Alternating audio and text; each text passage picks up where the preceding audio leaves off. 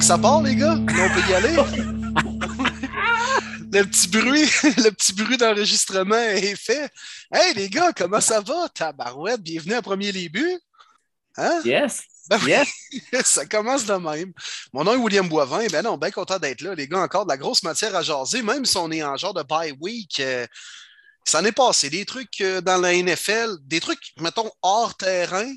Peux-tu dire ça comme ça? Oui, on peut dire ça comme ça. Absolument. Sur le terrain aussi, quand même, dimanche dernier. là. Ah, c'était solide.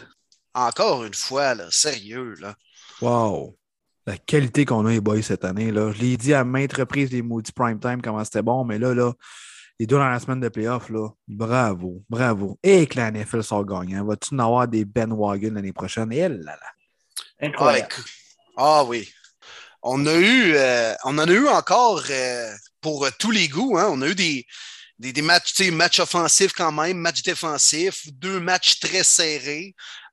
Jimmy G qui fait encore sa Toyota Corolla, les Chiefs qui perdent leur pouvoir de Avengers en deuxième demi. Non, non, tout s'est passé, les gars. On, a été, on a été gantés. Écoute, dans les deux dernières semaines, les six derniers matchs, c'est du bonbon. C'est ce que la NFL avait de meilleur à nous présenter. Puis, crème, on a eu tout un show. Oui, vraiment. Puis honnêtement, on a eu un show aussi en dehors de terrain. Comme tu me dis, mon Will, le fameux bye week, ça n'existe pas, pas en tout dans le jargon de la NFL. Puis on vous l'a déjà dit, puis on vous le répète, on va être là toutes les semaines jusqu'après le repêchage, quand la mi-mai, ça va être assez fou. Il va en avoir du mouvement. Je sais, Dave, tu m'as énuméré toutes les questions qu'on a. On va en avoir une sur les carrières. Je vous dis, là, ça va être un carrousel de feu cette saison. Ouais, puis là, non, mais ça n'est passé des choses, mais là, entre autres, un certain euh, Tom Brady qui a décidé d'accrocher ses crampons. Mais moi, c'est pas ça qui retient mon attention, les gars, cette semaine. C'est que falloir que j'enterre mon terme WFT.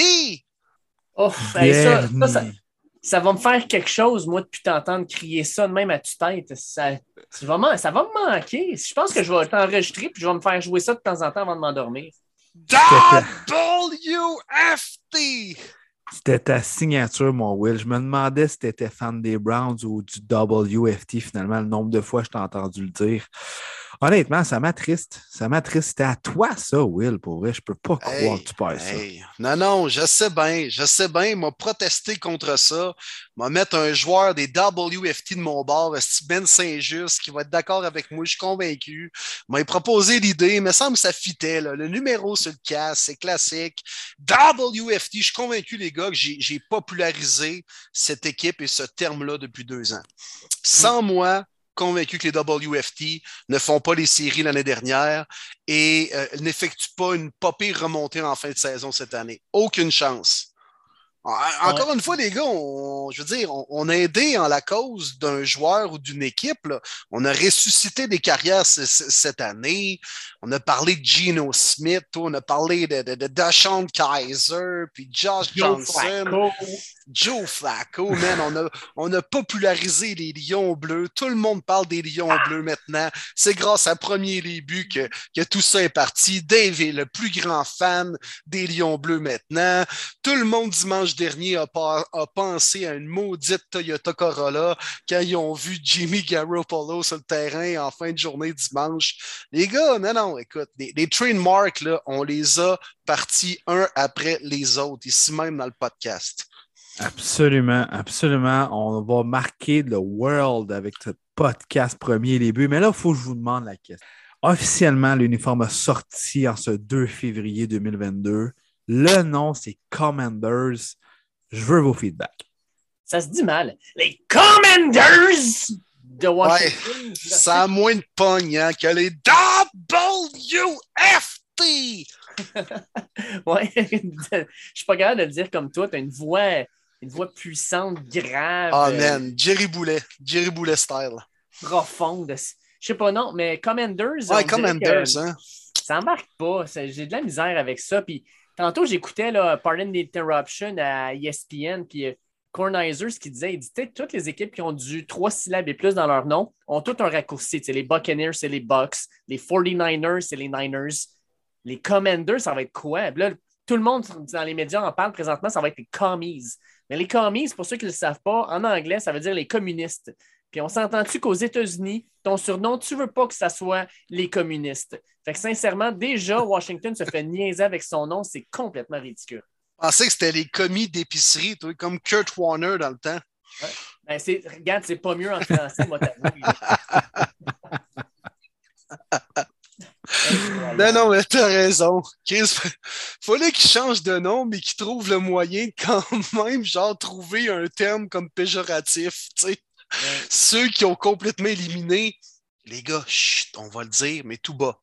Redskins. Chut. Hey, hey, hey, Will, come on. Si tu veux que le podcast continue à survivre, dis pas ça, ces mots-là. OK, non, c'est vrai, c'est vrai, c'est vrai. C'est mort puis enterré. On ne peut plus jamais dire ça. Le nom qu'on ne doit pas prononcer, là, comme Voldemort dans Harry Potter. Là.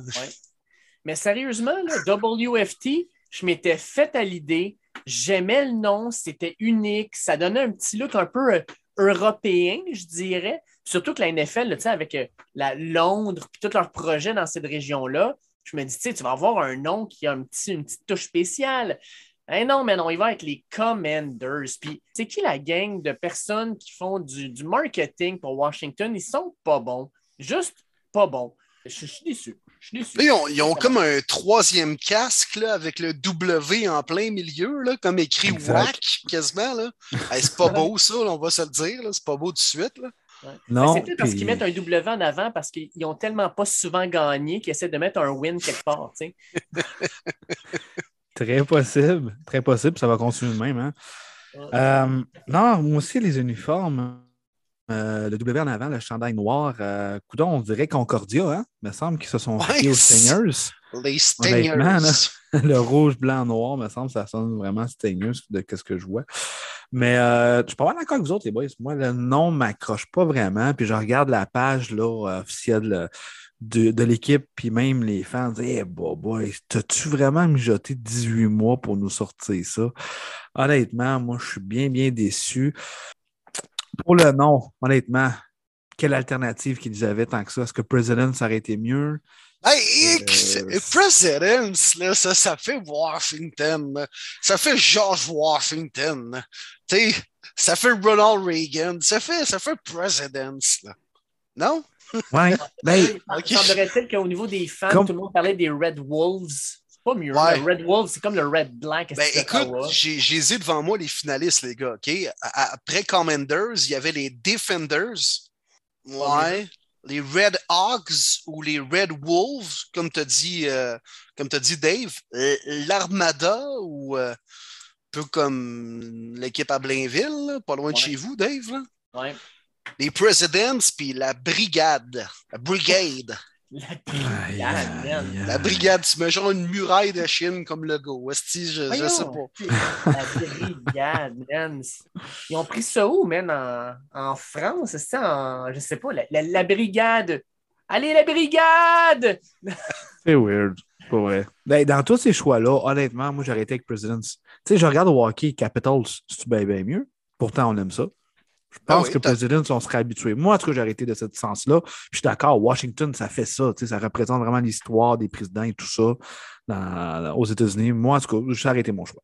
Oui, ouais, puis ils auraient comme été obligés de changer un peu de couleur, dans le fond. Là, ils ont comme essayé de garder leur ancienne couleur, mais mm-hmm. avec une nouvelle identité Commanders, fait que ça marche plus ou moins. Tu sais, President, il aurait fallu vraiment que tu y ailles un peu comme les Caps, justement, tu sais, avec le bleu, le blanc, tu sais, un peu couleur drapeau américain, là, sans juste calquer, tu sais. Mais euh, je sais pas, il me semble qu'on aurait pu vraiment avoir une nouvelle identité, là, tu sais, au lieu de, de ressembler un peu au passé il aurait pu, en fait, euh, acheter toutes les sous qu'il y a au Pro Bowl. Ça, ça aurait été pas pire, avec les étoiles, en tout cas.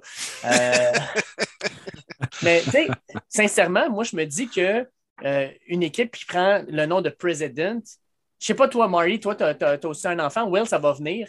Mais moi, quand j'ai eu des enfants, une des choses qui m'a vraiment fait travailler beaucoup au niveau de la sélection du nom, c'est de me dire ça va être quoi son surnom? Tu moi, j'ai une fille qui s'appelle Juliette, puis c'est Juju. Puis mon mhm. gars qui s'appelle Antoine, c'est Tony. Puis dans ma tête à moi, ça marchait bien, tu sais. Mhm. President, tu vas les appeler les Prez. Il me semble les Prez de Washington. Il y a quelque chose, là. Ça aurait été le fun. Les Commanders, il n'y en a pas, man. Il y a, les Preds, ouais. Non, mais ça aurait été cool, les Preds, pour vrai. Absolument. Très d'accord avec toi, Dave. Même chose pour moi, mon gars, je l'ai appelé Ludovic. Ludo, on l'appelle toujours Ludo. Puis effectivement, j'avais pensé à ça. Tu veux des affaires la même. Là, Commander, c'est des commands comme commis. Puis commis, ça se fait pas. Tu peux pas dire ça. Dans l'histoire, là, ça se passe juste pas. Là. Les comms, là, ça les- fait weird aussi. Ouais, les, les comms. Here we come! Là, t'as comme un immense jet qui explose. OK, c'est correct. On a l'image, on a l'image, c'est bon. OK. Ah, pour, Euh, vrai, pour moi, là, stratégie marketing, ils ont fail de A à Z. Ouais, ouais, Ah. c'est vrai. Ah non, écoute, puis euh, ils vont se dénaturer. Moi, je les avais popularisés, les gars, au courant des deux dernières années. J'ai fait tout ce que je pouvais. Mm. J'ai fait tout ce que je pouvais avec les WFT. Hein, Puis à mon chum Nick, qui est un fan fini de Washington, mes sympathies. Puis Will, honnêtement, garde ton sel ouvert. Parce que je serais pas surpris que tu reçoives un appel de Washington, mais qu'ils voient que se sont plantés big time. Oh, ouais, il pourrait m'offrir, je sais pas, le poste du directeur marketing, quelque chose du genre. Là. Ça, je te vendrais ça, cette, équipe, cette équipe-là. Là. Avec encore un autre terme qu'on a trouvé ici même dans le podcast Premier Début, hein? Tyler, Tequila, Heineke, pas le temps de niaiser. That's it. That's it. Hey, on parle de Washington qui s'est planté, mais est-ce que Tom Brady et Adam Schefter se sont plantés chacun de leur bord? Parce que Schefter annonce la retraite de Brady. C'est quoi? C'est vendredi soir ou samedi matin? Euh, là, Samedi après-midi, ouais. Samedi après-midi, le monde commence à dire Oh my God, meilleur de tous les temps, tata, pour apprendre en soirée que les Bucks disent Ben, on n'est pas au courant qu'il prend sa retraite. Après ça, Brady, à son podcast le lundi matin, il dit Ah, finalement, je n'ai pas encore pris ma décision pour qu'un mardi matin, un peu nowhere, fasse un post sur Instagram pour nous annoncer que ben, il prend sa retraite finalement. Fait que euh, qu'est-ce que vous avez à dire un peu de la situation? Puis, ben, vite, vite, par le côté aussi, ben, Brady, pour vous, est-ce que c'est le meilleur de tous les temps, football et sport d'équipe? C'est le grand débat, de toute façon, je pense. Ouais, ouais, ouais. Ben, ça a été malaisant du début à la fin, hein, on s'entend. Sais, la manière que ça a sorti, un samedi après-midi, un peu nowhere avant des championships, paf, Tom Brady prend sa retraite selon les, les deux plus gros insiders de la NFL. Tu sais, bon, Adam Schefter en premier lieu, puis ça a été confirmé aussi par la suite par Ian Rappaport. Euh, puis là, bon, le- les Bucks qui dément, là, le père à Brady qui sort aussi dans les médias pour dire que sa décision finale n'est pas encore prise. Ça a été bizarre. Ça a été vraiment bizarre. Puis au final, moi, ça me surprend quand même parce que je pense un peu comme toi, Marty, puis je vais te laisser t'expliquer, là, mais moi, je croyais pas aux rumeurs du tout. Puis j'étais convaincu que Brady allait revenir l'année prochaine. Euh, J'ai jamais vraiment pensé qu'il allait accrocher ses crampons puis qu'il allait au moins faire un genre de, de dernier tour de piste. Tu sais, puis une genre de saison où on sait pas mal que ça va être sa dernière, un peu à l'image de Big Ben cette année. Puis là, tu sais, il aurait été, euh, écoute, ovationné partout. euh, ça aurait été vraiment, tu sais, comme un beau point d'exclamation une, extraordinaire carrière. Puis là, ça termine pas de façon amère parce que, bon, le gars à base avait déjà tout gagné. Puis je veux dire, il a quand même été encore fucking performant cette année. C'est d'ailleurs lui qui a terminé avec le plus grand nombre de verges, mais je sais pas. Me semble que de revenir l'année prochaine avec encore une équipe quand même de vétérans, les Bucks, pour tenter de gagner un autre Super Bowl avec cette équipe-là, je l'aurais vu. Fait que j'ai j'ai peine à croire, les gars, qu'on a vu Brady pour la dernière fois dans la NFL. Pour vrai, je le réalise même pas encore, on dirait. Ben, je pense qu'on ne le réalisera pas tant que les Bucks ne prendront pas le terrain l'an prochain avec un autre corps arrière puis qu'il n'y aura pas de numéro 12 nulle part dans la NFL. Tu sais, c'est. C'est particulier parce que ce gars-là a fait partie de nos 22 dernières années de vie. Quand tu y penses, c'est énorme. Euh, tu sais, Brady, c'est, c'est un gars que j'ai détesté parce qu'il jouait avec les Patriots puis Belichick. Euh, je n'étais pas un grand fan de cette équipe-là. Je sais qu'il y a des fans, tu sais, rien contre vous, mais on dirait sincèrement que par moments, je détestais ça parce que j'avais une fatigue des pattes, j'avais une fatigue de, d'une équipe qui gagnait tout le temps. On dirait toujours que les arbitres étaient avec eux autres. On dirait toujours qu'il y avait les bonbons au bon moment. Euh, j'étais juste tanné des voir là, comme dans la NCA que je suis, tout le monde n'est plus capable de Nick Saban puis d'Alabama, puis voudrait voir du 109. Euh, mais tu sais, le fait qu'il ait changé et qu'il se soit ramassé à Tampa Bay a fait en sorte que j'ai comme découvert une autre facette de ce gars-là. Puis sincèrement, aujourd'hui, je trouve, j'ai comme, euh, comme un peu de tristesse de dire qu'il s'en va parce que j'ai appris à le découvrir différemment. Écoute, un des plus beaux souvenirs que j'ai de lui, c'est carrément à la parade du Super Bowl l'an dernier. Quand il était complet. Oh, chaud solide. Pitcher le Lombardi d'un bateau à l'autre à Gronkowski. Euh, puis après ça, en entrevue, qui dit, euh, on lui demande à quoi tu as pensé quand tu as pitché ça? Il dit, man, j'ai pensé à absolument rien. J'étais juste plus là. Ça semblait juste être une bonne idée de pitcher ça de même. euh, j'ai comme, comme découvert un autre homme, puis je l'appréciais beaucoup. Fait que bravo, chapeau à Brady, là, vraiment. Là. Euh, je regardais ça tantôt, là, il avait sorti la, liste des, de, ses fiches contre les autres équipes de la NFL dans sa division. Bill, Jets puis Dolphins, dans sa carrière, il est 87 et 20, contre 22 défaites contre les Bills, les Jets puis les Dolphins. 87 et 22. Aïe, aïe, aïe. Assez incroyable. Moi, les boys, c'est pas tout le monde qui va être d'accord avec mon point de vue, puis je le comprends, je le respecte, mais moi, je dis bravo à Adam Schefter et Jeff Darrington qui ont breaké le monde samedi après-midi. C'était pas facile à faire. Je comprends les gens qui vont se dire, ben voyons donc, il n'y a pas d'affaire à faire ça. C'était Brady Alcali, tout ça. Mais quand même, ils ont-ils eu raison après tout? Ils ont fait perdre la face. Ils n'ont pas dû bien dormir samedi soir, effectivement, parce qu'ils ont fait confiance à leurs sources. Mais c'est pas pour rien que Schefter il est dans le top, puis pas à peu près. If you're not first, you're last. C'est la réalité maintenant en 2022, depuis quelques années, des réseaux sociaux, des guerres de réseaux entre ESPN et NFL Network. Quand que Schefter l'a appris, c'est sûr que le président d'ESPN l'a su. Puis penses-tu que du oh, c'est correct, respecte Brady, attends. Je comprends que c'est Brady, puis c'est pas facile à faire. Mais chapeau, Schefter, parce que c'est ça ta job. Tu es payé des millions pour breaker, puis tu l'as breaké au premier lieu. Donc, moi, là-dessus, je vais toujours le défendre. C'est pas évident. Il va toujours avoir de la critique. Malheureusement, on est dans cette ère des réseaux sociaux qu'il faut être le premier, sinon on est les derniers.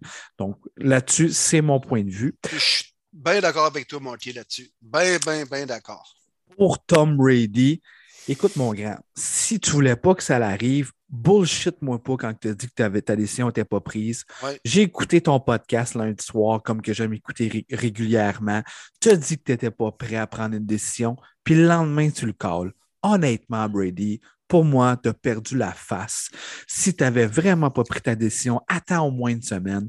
Je comprends, c'est correct. Tu ne voulais pas voler le spotlight. Pour toi, le week-end, c'était les finales de conférence. Dans deux semaines, c'est Super Bowl je suis bien d'accord avec tout ça. Mais si les gars l'ont breaké samedi, c'est parce que l'information avait bel et bien sorti que toi seulement, le lendemain de ton podcast, tu le calls, ta décision était prise. Là-dessus, hmm, j'ai bien la misère avec toi, Tom Brady. Honnêtement, bien la misère. Puis on, sait en plus, Marty, qui sait qu'il a coulé l'info à Schefter, là, puis à Darlington. Voyons tout le monde sait c'est qui. Ben oui, absolument. Ben, c'est Gisèle, voyons, c'est Gisèle. Gisèle a, a, forcé les choses, puis elle a écrit à Schefter Oui, je te le confirme, il a pris sa décision, il va se retirer cette semaine. Alors c'est là que Schefter a sorti l'info. Et lorsqu'il a sorti l'info, ben là, ça met de la pression à prendre euh, la parole et prendre une décision et la publier le plus rapidement possible. Alors Gisèle avait tout manigancé par en arrière. Je suis convaincu de ça. c'est ça. Mais Gisèle, Gisèle, pour de vrai, si on lit entre les lignes, elle voulait que Tom passe à autre chose et devienne euh, le père de famille qui peut-être pas été eu le temps d'être dans les dernières années. Parce que c'est un gars, on s'entend, qui se dédiait à la cause en jouant le vert, qui euh, se couchait à 8 heures en buvant un genre de jus vert louche, puis qui se levait à 4 h quart pour aller faire du, euh, du vidéo pour se rendre au centre d'entraînement. C'est un gars, je pense, qui a beaucoup pensé à lui. C'est pour ça qu'il a réussi autant qu'il l'a fait. Mais euh, mettons, humainement, puis niveau familial, ça devait pas être toujours évident à vivre. Non, absolument. Puis c'est très, très comprenable. Cependant, très surpris de sa décision. Pas de farewell tour. J'aurais aimé ça voir ça. une hein. saison à 45 ans. Surtout qu'il venait de connaître une année pas de blessure. Il a été élite, les boys, à 44 ans. C'est simple. Il, est encore solide. Pour vrai, je voyais aucune chance de retraite. J'ai été très, très surpris, honnêtement. Je m'attendais au moins qu'il finisse à 45 ans Puis je pense que c'était le but qui s'était fixé, mais d'après moi, effectivement, Gisèle, la famille, c'est primordial. Il ne faut pas oublier la famille. C'est qu'est-ce qui est le plus précieux au monde, selon moi. Donc, je peux comprendre là-dessus, mais quand même, j'étais sûr qu'il jouerait cette saison-là à 45 ans pour sa carrière, je pense que j'ai même pas besoin d'en parler. Pour répondre à ta question, Dave, c'est la chèvre, ce Tom Brady, aussi simple que ça. Pour les ben gens qui n'ont ben pas compris, ben c'est le GOAT en anglais. On n'a pas besoin. Que tu l'aimes, que tu l'aimes pas. Puis je suis même d'avis que Dave, Tom Brady, on dirait que je l'ai plus aimé une fois qu'il était avec les Buccaneers. Je pense que c'était l'aura des Patriotes qui, essaie de contrôler puis de, renfermer toutes les infos. On a vu un Tom Brady plus cool avec Tampa Bay, puis ça a été le fun de, le voir d'un autre sens, qui est un gars quand même euh, vraiment cool à côtoyer, j'imagine. Donc, euh, félicitations pour la belle carrière. Je reste encore surpris. Euh, mais garde, je suis sûr qu'il va avoir un très, très, très bel avenir. Puis on va le revoir dans le monde du football. De plus en plus que j'y pense, les gars, par contre, puis je vous pose la question, là. Y est-tu mieux de se retirer aussi au sommet comme il est présentement que de peut-être faire une dernière année puis que les choses vont un peu plus euh, vont un peu plus difficiles que prévu, comme mettons Drew Brees à la fin, comme Peyton Manning à la fin, comme on a vu Big Ben cette année, comme on a vu même Rivers. Puis je pense que Brady a une coche au-dessus de ces gars-là. On s'entend, on l'a dit, c'est le plus grand. Mais est-ce qu'il est mieux de se retirer comme ça au top où il a prouvé même qu'il est allé gagner avec une autre équipe que les Pats? Il a terminé premier cette année au niveau des verges, au niveau des passes de toucher. Tout le monde le dit qu'il n'y a plus rien à accomplir. Alors, il se retire quand même au sommet au lieu de peut-être laisser dans la tête des gens une dernière saison un peu moins productive. Écoute, avec Brady, on ne le sait pas. Peut-être qu'à 49 ans, il aurait encore mené à la Ligue en verge passée. Oui, mais ça va vite. Ça va vite. Tu le sais autant que moi, Dave. Là, tu sais, les gars, écoute, Zdeno Chara, de juste de 39 à 41, c'était pas le même défenseur. Mm. On a vu aussi Drew Brees et Peyton Manning là, dégrader tellement rapidement. On le sait pas. On le sait pas quand même. Alors, je ne sais pas s'il aurait été aussi performant dans les euh, années à venir. C'est surtout que euh, c'est tellement un sport physique. Là. Mais un mauvais coup, là, une blessure, je ne sais pas, Tom Brady, il est comment le matin quand il se réveille? Mais on s'entend qu'il ne doit pas se lever 90 degrés, bon matin, puis qu'il se lève puis commence à danser. Pas mal sûr que quand il se lève le matin, il doit avoir des bobos un peu partout. Puis à un moment donné, tu as 44 ans, tu as des enfants, tu as le goût de te lever puis de ne pas avoir mal partout, de pouvoir profiter de la vie un peu. Je pense que c'est normal. Je pense qu'il a gagné là, sa retraite. La réponse, euh, Will, c'est non, moi. C'est non. J'aurais vraiment, vraiment vu Tom Brady l'année prochaine dernière année, les boys all-in, Godwin signé un an, Fournette, même chose, ramener les boys. Ça n'a pas été facile cette année. Ils ont eu beaucoup plus de blessures que leur année qu'on gagné le Super Bowl. Puis pensez à ce que je vais vous dire. Les Buccaneers, avec un retour de Brady, gagnent la division facile. Les Saints, grosse saison morte, vont devoir perdre des gros vétérans avec, euh, je pense de mémoire, 40 millions par-dessus le cap avant même la première journée de la nouvelle saison, euh, qui est le 16 mars. Les Panthers avec Matt Rule, on est toujours en reconstruction. Puis du côté des Falcons, c'est un work in progress avec Arthur Smith. Donc, en partant, tu sais que tu gagnes la division, peu importe. Donc là-dessus, tu rentres en série. Maintenant, le classement, qu'est-ce que tu vas avoir de l'air? Ben là, c'est là, on va voir. Les Packers, ça va peut-être pas être le même scénario si Rodgers est parti. Bref, c'est pas mal plus open pour moi euh, de se rendre loin dans la NFC que dans la AFC. Euh, ouais, ouais, ouais. Ouais, ouais, c'est un point. Mais je suis pas sûr que Brady, là, ça ait tenté de vivre une année de cirque médiatique complet. En disant que c'est son farewell tour maintenant? Oui, ouais, exactement. Imagine-toi, là, pour de vrai, là, partout ce qui se présenterait là, dans les stades à Tempa, mettons que les stades adverses, ça serait, je veux dire, ce serait l'enfer. Puis il se ferait questionner là-dessus tout au long de la fucking saison en partant par le camp d'entraînement qui commence la première semaine d'août. Ça, aurait été peut-être lourd à vivre, il n'y avait peut-être pas le goût. c'est pour ça qu'il a, laissé comme planer le doute. Il y a eu des rumeurs avant même le match face aux Rams. Par la suite, les rumeurs se sont un peu intensifiées dans les, jours suivants, l'élimination des Box. Puis là, bon, euh, vient la, grosse nouvelle. Mais euh, je ne sais pas s'il y avait goût de vivre une année vraiment de cirque, là, où euh, tabarouette, que, de, il aurait été courtisé de gauche à droite, sachant que ah, c'est la dernière saison du Gold Brady. Oui, mais en même temps, c'est Brady. Il a tellement été suivi depuis des années par les médias. Est-ce que vraiment une année trop, tu penses que ça a été dans son cas? Je ne sais pas. Je pense qu'à 45 ben ans, il aurait été prêt à vivre avec ça. moi, j'ai aimé ce qu'il a dit, entre autres, là, dans, dans son, son, message, là, puis bon, les, les, stories Instagram qu'il a publiées, mais il a dit juste le fait que je me pose la question, mettons, est-ce que je dois revenir? Là, ça m'a sonné une petite cloche que je devais peut-être passer à autre chose. Puis ça, c'est pour respecter tous les gars comme Russell Wilson et compagnie, puis ça, c'est moi qui le dis, c'est pas lui, là, mais qui ont recommencé déjà à s'entraîner pour la prochaine saison, qui sont déjà dédiés puis dans le gym, puis à faire du mm-hmm. vidéo en vue de la prochaine campagne. Et dit, moi, juste le fait que je me pose la question, j'étais peut-être prêt à passer à autre chose, et par respect pour ces gars-là qui sont temps plein puis qui veulent gagner la game, justement. Fait que j'ai aimé ce terme-là. Là-dessus, oui, il a dit si t'es pas à 100%, embarque-toi pas. Puis il est clairement pas à 100% pour avoir hésité. Mais effectivement, c'est sûr que c'est une influence de Gisèle et sa famille. Puis je le comprends à 100%. Puis les gars, juste, je veux avoir votre opinion là-dessus, mais le fait qu'il ne mentionne pas les Pats aussi dans ben, sa fameuse lettre. Ouais, j'étais surpris sur le coup, mais quand on a appris qu'il va, euh, dans les prochains jours, signer un contrat d'une journée avec les Pats, se retirer en tant que Pats, c'est là, je pense qu'on va avoir un gros topo. Tu penses que ça va arriver? Ben oui, ouais, ça a été euh, ça a sorti, oui. Ils vont retirer en plus son chandail probablement l'an prochain.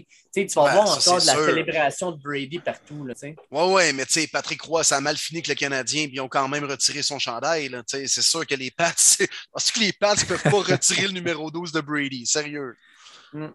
Je vous lance vite, vite un pour ou contre. OK? Brady rentre dans la fin l'année prochaine. Ben oui, pour. Un peu comme Gretzky, même principe. je veux dire, à un moment donné, tu ne peux, pas, tu peux pas attendre euh, cinq ans pour un gars qui a été euh, aussi impressionnant puis aussi dominant dans la Ligue. Euh, la seule chose étant que la Ligue nationale a amené ça à un autre niveau en disant le numéro 99 ne pourra plus jamais être porté par personne d'autre. Le numéro 12 va être porté par d'autres personnes, on va se le dire tout de suite. Peut-être pas avec les Pats, peut-être pas même avec les Bucks, parce que ça ne me surprendrait pas que les Bucks fassent la même affaire.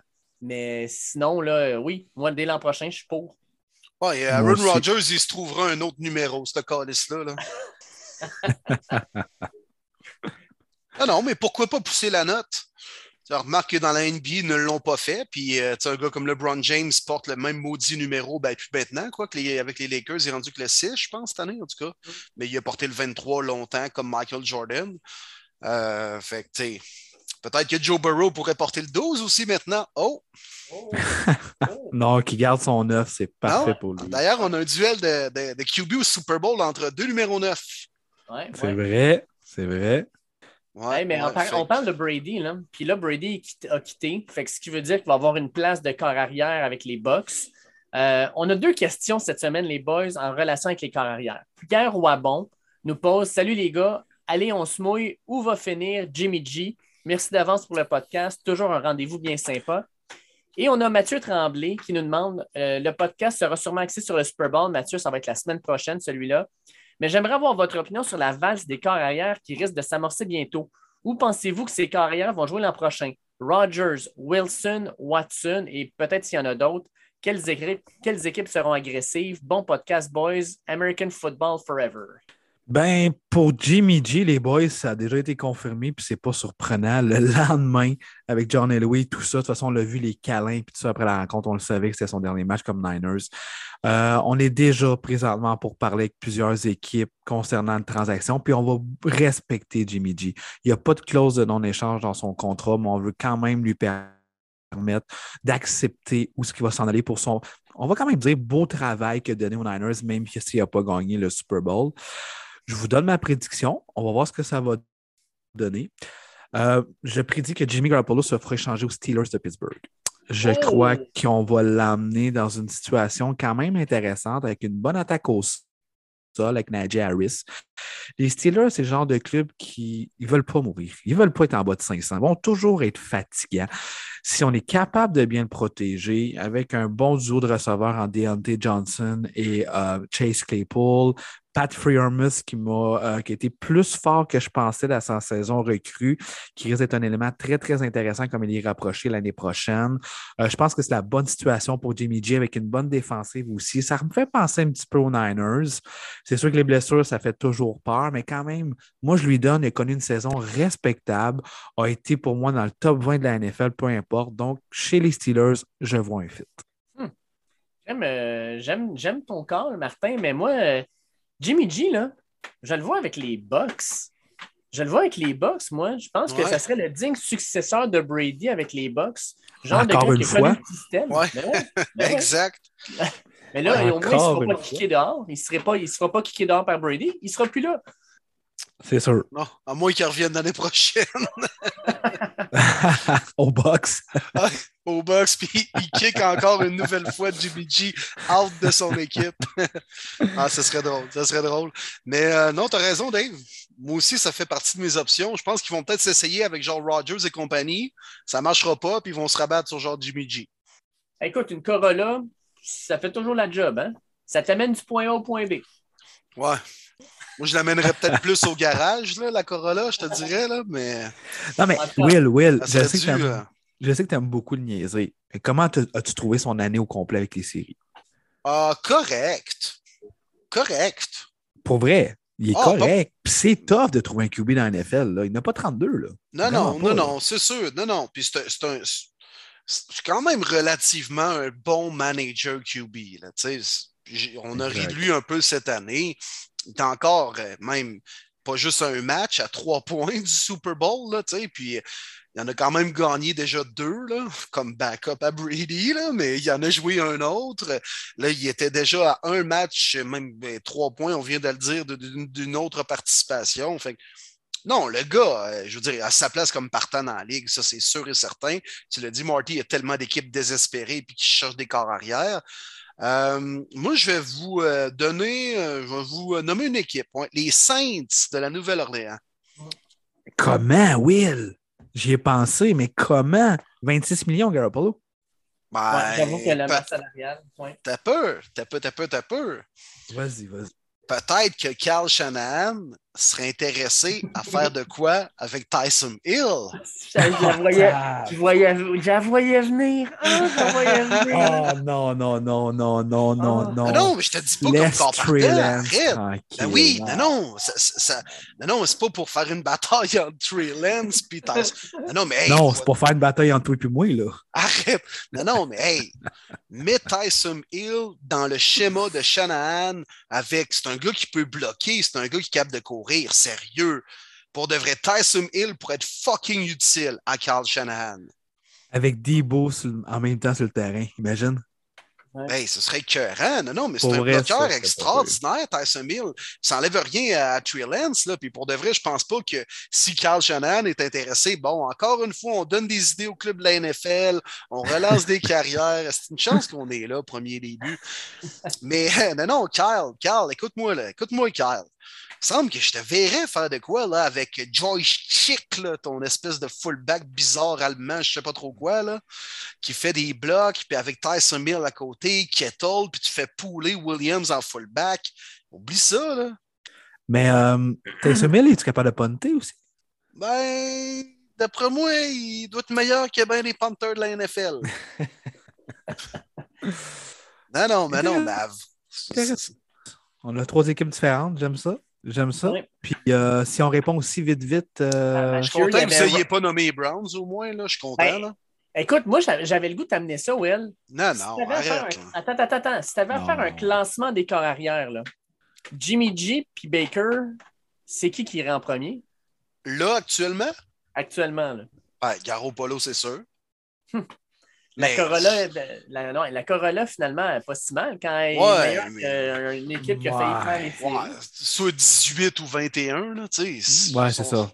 Pas assez pour déloger Baker euh, dans le même système, en santé l'année prochaine. Je l'ai bâché, là. Puis je, l'ai- j'en ai- je sais, je m'en souviens, je l'ai nommé cette année Jimmy G Brown, ça serait possible, mais j'y crois plus du tout. Je pense que tu ramènes un Baker en santé en place. Ah non, c'est changé 4,25 sous pour une et 15, là. Tu sais, c'est- c'est de l'estime niaisage, là. Tu sais, Ah, Garo ben, Polo a un lourd 15 cents contrat, c'est un gars, bah ouais, 15 cents. 15 cents. T'es même pas capable de mettre 0,000.2 litres d'essence actuellement.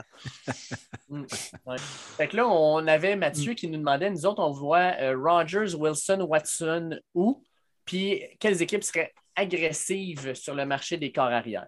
Ah ouais, on y va en rafale, les gars. J'aime ça, moi. Les, petites questions-réponses. là. OK, on y va rapide. Est-ce qu'on nomme les QB, tu viens de dire, avec les équipes ou on nomme tout de suite On les va. équipes agressives? Regarde, on compte le, on compte le, mettons, Rogers, on le voit où, Wilson, on le voit où, Watson, on le voit où, puis on compte quelles vont être les équipes qui vont être vraiment agressives. là? Tu sais, Ah, une équipe, mettons, ouais. qui pourrait euh, faire soit un gros échange ou au repêchage, peut-être même monter là, en, en- ben, tu sais, dans le repêchage, je ne sais pas, là, mais en tout cas. Pas au on- draft, pas cette année. 2023, on en jasera, mais pas 2022 pour les. QB.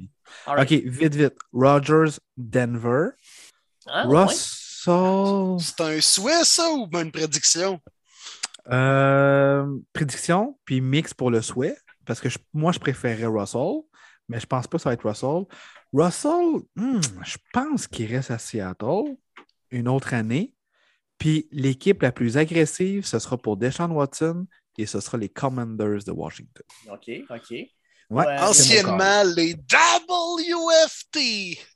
Ouais. Ouais. Will, c'est à ton tour. Tu y vas-tu avec euh, Rogers? OK. Rogers, Bucks, Aïe, aïe, aïe. Wilson. Dans NFC. Ouais. Hey boy. Ben, c'est Rogers qui font le gros bout du bâton. Là. Fait qu'ultimement, les, les Packers n'auront pas le choix. Là. Fait que ouais, non, non. Moi, Rogers, Bucks, Wilson, New York Giants.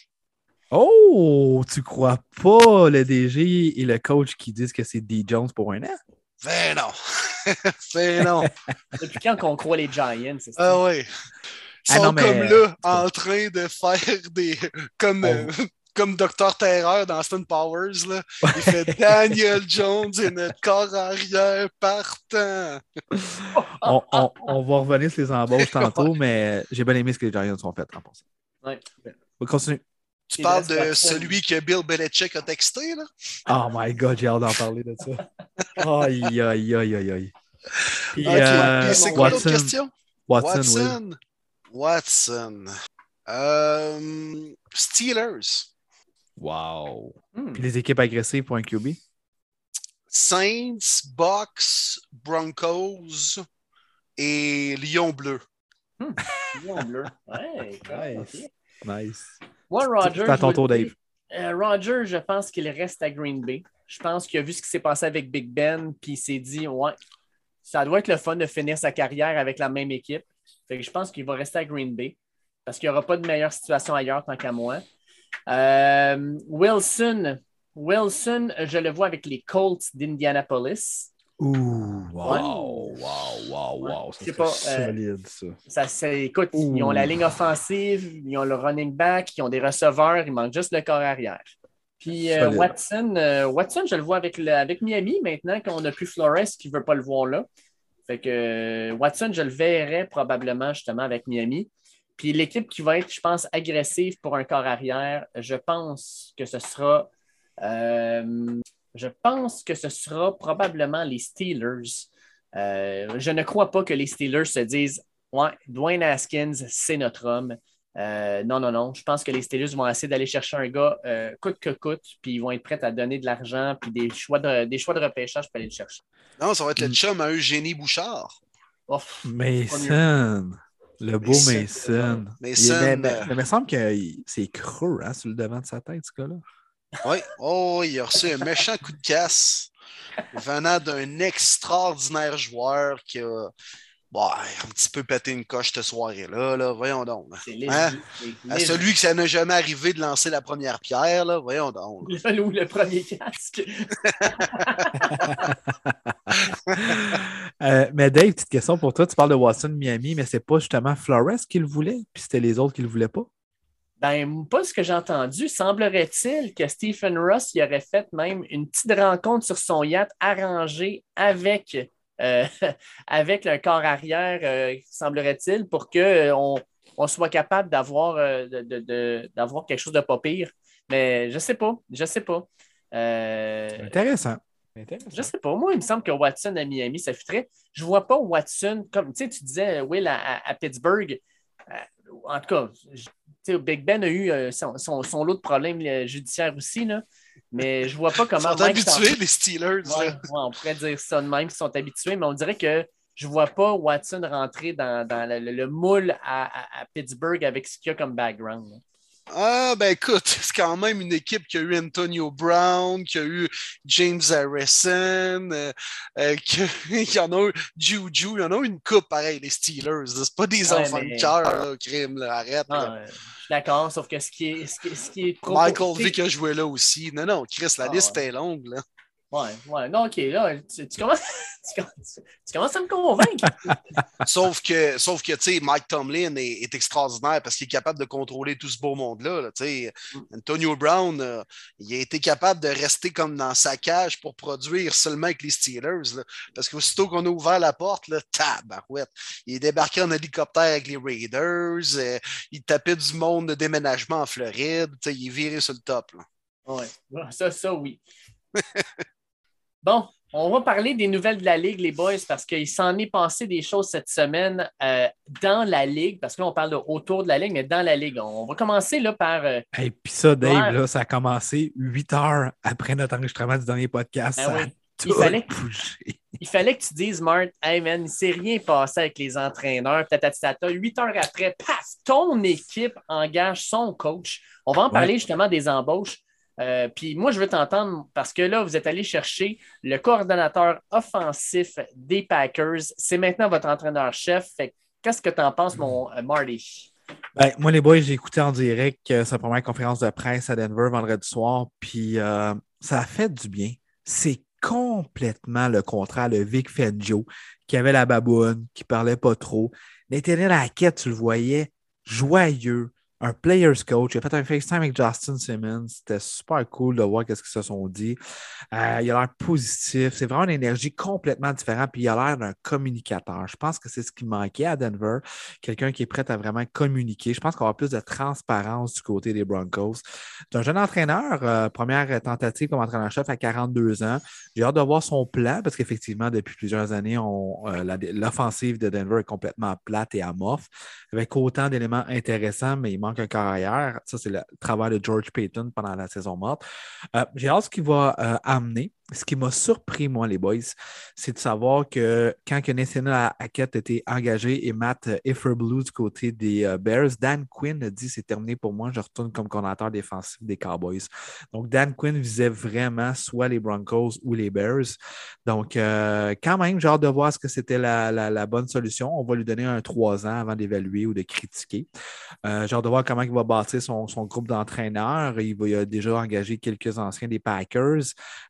Ancien euh, offensif des euh, Vikings également, un gars très connu à Denver, Clint Kubiak, le, fils de l'ancien entraîneur Gary Kubiak qui a gagné le Super Bowl 50 avec les Broncos comme euh, entraîneur de carrière. Je trouve pas ça mauvais. Donc, j'ai hâte de voir. Je suis. je ne veux pas trop me prononcer parce qu'on ne le connaît pas comme entraîneur-chef. Je vais juste lui donner sa chance. Est-ce que je suis content? Oui, avec ce que j'ai vu jusqu'à maintenant. Ça a l'air intéressant, mais c'est à lui de prouver sur le terrain maintenant. Mais Marty, crois-tu que c'est peut-être une décision qu'on a? Je pense qu'on croyait en lui, pas simplement pour amener Rogers, mais est-ce que ça a pu peser dans la balance d'engager ce gars-là pour peut-être attirer Rogers à Denver? Si tu me dis non, je te crois pas. Honnêtement, c'est sûr que j'ai trouvé ça niaiseux quand on a commencé à, l'ouverture des, périodes des questions. Le premier journaliste a demandé T'as-tu engagé ça pour Rogers Pensez-vous vraiment qu'il va dire oui? Honnêtement. Non, mais la question est bonne. Ben, tu penses que Peyton aurait dit oui, oui, c'est pour ça que je l'ai engagé, je m'en crise de lui, c'est Rogers. Non, mais c'est de savoir comment il va gérer et comment il va répondre, là, parce que. Ouais. Je pense que c'est l'intérêt. Il y, y, a beaucoup d'équipes, puis on le voit encore, qui veulent engager des entraîneurs pas trop vieux, qui sont axés avec leur plan, qu'est-ce qu'ils vont faire du côté de l'offensive. Écoutez, il été trois ans sous Matt Lafleur, puis je pense qu'on ne peut pas vraiment dénier son travail en saison régulière est vraiment super bon. C'est sûr qu'en série éliminatoire, ce n'est pas pareil, mais quand même, on a vu des jeux intéressants à l'offensive. Ils ont développé des différents bons porteurs de ballon. Euh, je vous le dis, fan de fantasy, repêcher Javante Williams très tôt l'année prochaine. Il va avoir une solide saison, c'est sûr et certain. Euh, j'ai hâte de voir. 42 ans, moi j'aime ça. Euh, si c'est l'homme, la situation peut rester pour plusieurs années. Euh, je trouve ça intéressant. Puis c'est la tendance, hein. on le voit dans la NFL, des entraîneurs 35 ans, 40 ans, axés offensivement, il y en va en avoir de plus en plus. Donc euh, Denver qui suit cette moule-là. Nathaniel, Nathaniel, je vois le faire. Ouais. On va l'appeler Nate. On va l'appeler Nate. Nate, ça a plus de, de là. Nathaniel. Steve, voyons donc. Là. Et puis Marty, il faut que je te demande, là, parce que tes Broncos sont à vendre. On parle Ouais. d'un montant qui va probablement avoisiner les 3,5 à 4 milliards de dollars. S'il y a des intéressés, appelez-nous. Nous autres, on- il nous manque juste une coupe de milliards pour on est rendu. Ben, Euh, Moi, les boys, je vous le dis tout de suite, j'ai envoyé un chèque de 10 000. Puis j'ai marqué un très beau poème en disant que, tu sais, c'est de l'amour. Il ne faut pas juste se fier aux chiffres sur le chèque, vous comprenez? Que J'ai vraiment hâte de voir le retour de réponse. Mais on entend parler beaucoup là, des, des groupes d'acheteurs. Il y aurait un groupe d'acheteurs avec Peyton Manning.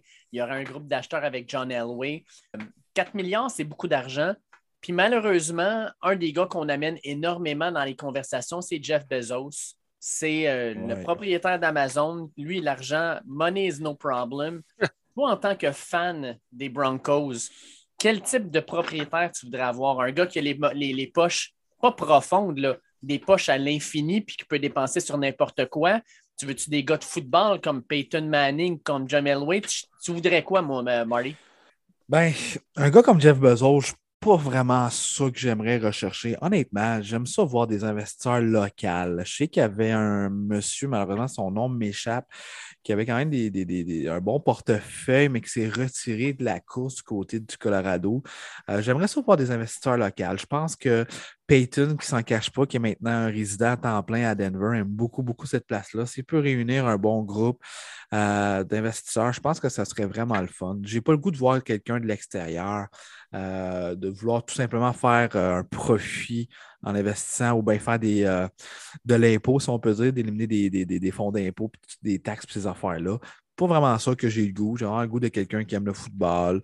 Euh, c'est drôle ce que je, vais vous dire, mais j'ai pas le goût que ça soit John Elway. Euh, J'aurais plus le goût que ça soit Peyton Manning, son groupe qui investisse. Euh, John, je pense qu'il est dû pour prendre un bon scotch puis rester chez eux. Il a, donné en masse pour cette organisation-là, c'est assez. J'ai pas le goût qu'il continue à prendre des décisions à l'intérieur de ça. Je pense que je vais plus prendre le cerveau de Peyton Manning. Mais pour vraiment répondre à ta question, j'aimerais avoir des investisseurs locaux qui aiment le football. Je suis content d'entendre ça parce que, sincèrement, là, je suis un peu comme toi. John Elway, là, euh, oui, il a gagné un Super Bowl, puis ton Super Bowl, tu l'as gagné parce que tu es allé chercher Peyton Manning, mais tu ne l'as pas gagné grâce à lui parce que cette année-là, ça n'a pas été facile.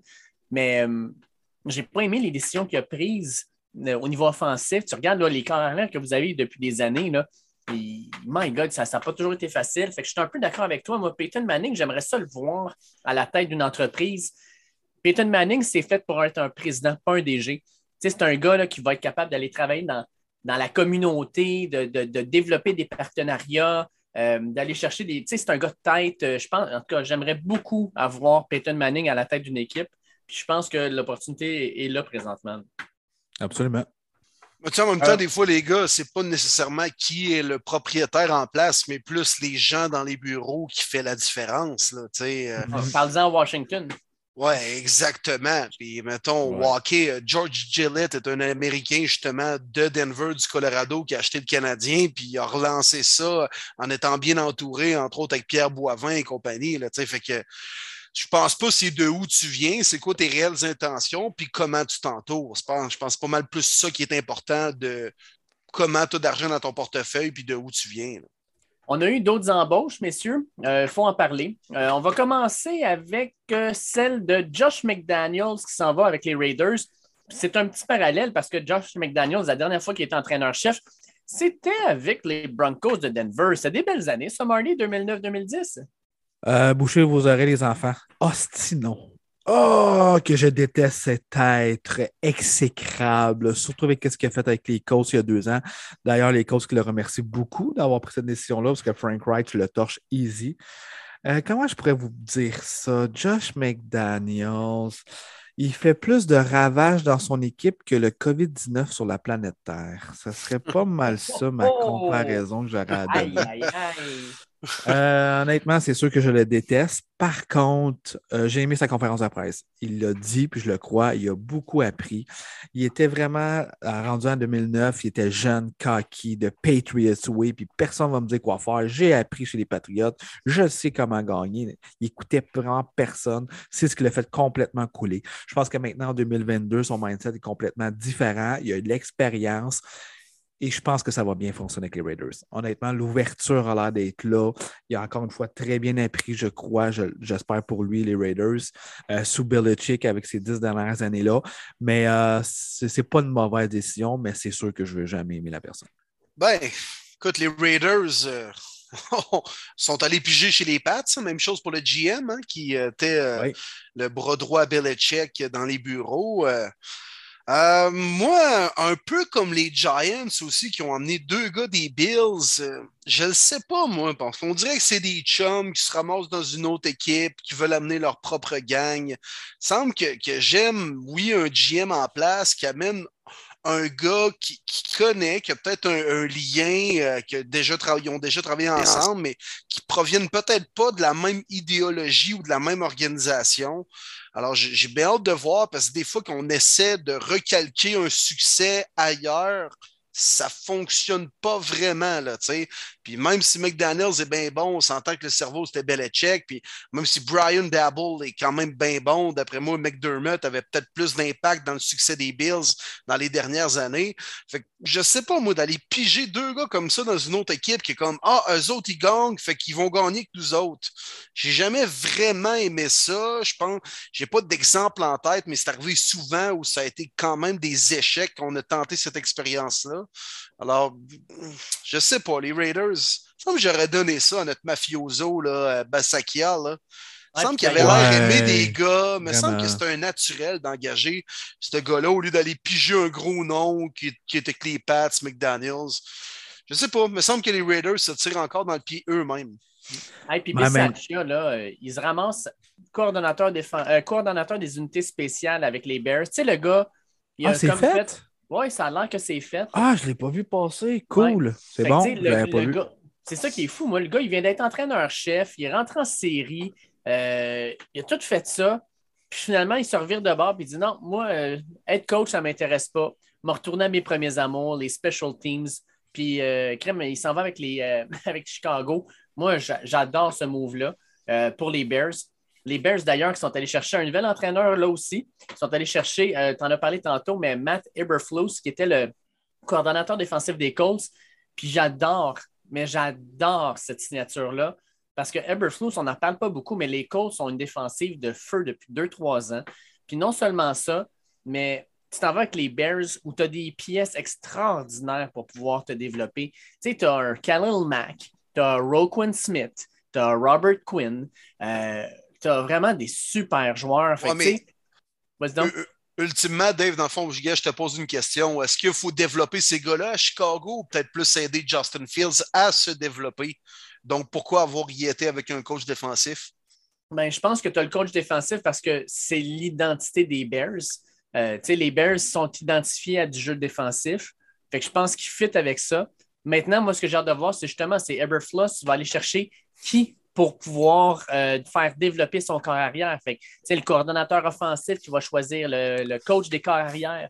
Puis non seulement déjà ça, fait, Dave. Ah, vas-y donc c'est Mike Gatti, l'ancien carrière entraîneur des Packers de Green Bay, qui a une excellente connexion avec Aaron Rodgers. Rodgers n'a dit que des bons mots. Il a dit ça, c'est un riser, va tomber aussi dans pas long, j'en suis sûr et certain. Il a été confirmé du côté des Bears pour Matt Blue. On a beaucoup, beaucoup d'espoir avec lui, puis il a donné son plan de qu'est-ce qu'il veut montrer et faire avec Justin Fields. ça, c'est une très bonne nouvelle. Moi, j'adore ça. J'embarque. Euh, j'ai hâte de voir. Puis, pour répondre à ta question, Will, un, bon entraîneur-chef, c'est bien s'entourer de son coaching staff pour aider ses joueurs. C'est sûr que Eberflou, c'est sa première tentative, on ne peut pas vraiment évaluer. Getty, même chose, première tentative comme aussi. Fait que, oui, ça fait partie de ses tâches, mais ça fait partie de ses tâches aussi de son coaching staff. On va donner le bénéfice du doute. Est-ce qu'avoir engagé un entraîneur-chef penser que son background offensif aurait été différent de Matt Blue, qui était l'ancien coordinateur défensif des Colts? Seul l'avenir va le dire, peut-être. Je pourrais pas dire si ça va vraiment faire une différence maintenant. Oui, puis laissons surtout tout le temps la chance aux coureurs. Là, puis je sais que ceux qui connaissent leur, équipe vraiment des Colts savent qu'est-ce que ce gars-là joue comme game plan et tout ça, puis qu'est-ce qu'il peut amener, mettons, aux Bears. Mais il y en a tellement des no-names qui sont devenus de grands entraîneurs. Quand les Ravens ont engagé John Arba, personne ne connaissait John Arba. puis il était-tu, euh, est-ce qu'il était voué à, coacher la même équipe pendant, je pense maintenant, c'est 13 ou 14 ans? Puis il a toujours eu du succès. Kevin Stefanski avec les Browns n'avait pas beaucoup d'expérience non plus. C'est encore un court échantillon, là, mais il fait quand même la job jusqu'à présent. Puis la liste est quand même longue. Fait que donner la chance aux coureurs. Pas obligé d'être un gros nom ou qui provient d'un gros système. Là. Des fois, les gars là, qui sont un peu underground ben, réussissent aussi à, avoir du succès. Bien dit, Will. Puis je dirais aux fans, soyez patients. Honnêtement, on est rapide pour tirer sa gâchette. Ça prend minimum trois ans. Puis trois ans, c'est vraiment le minimum, comme je l'ai dit. Parce qu'il y a beaucoup d'équipes, on sait, on est dans l'NFL, ça va vite, ça tire, ça plug, mais ça prend des années pour instaurer un vrai système, puis un vrai 53-man roster qui respecte ton système. Fait que soyez vraiment patient.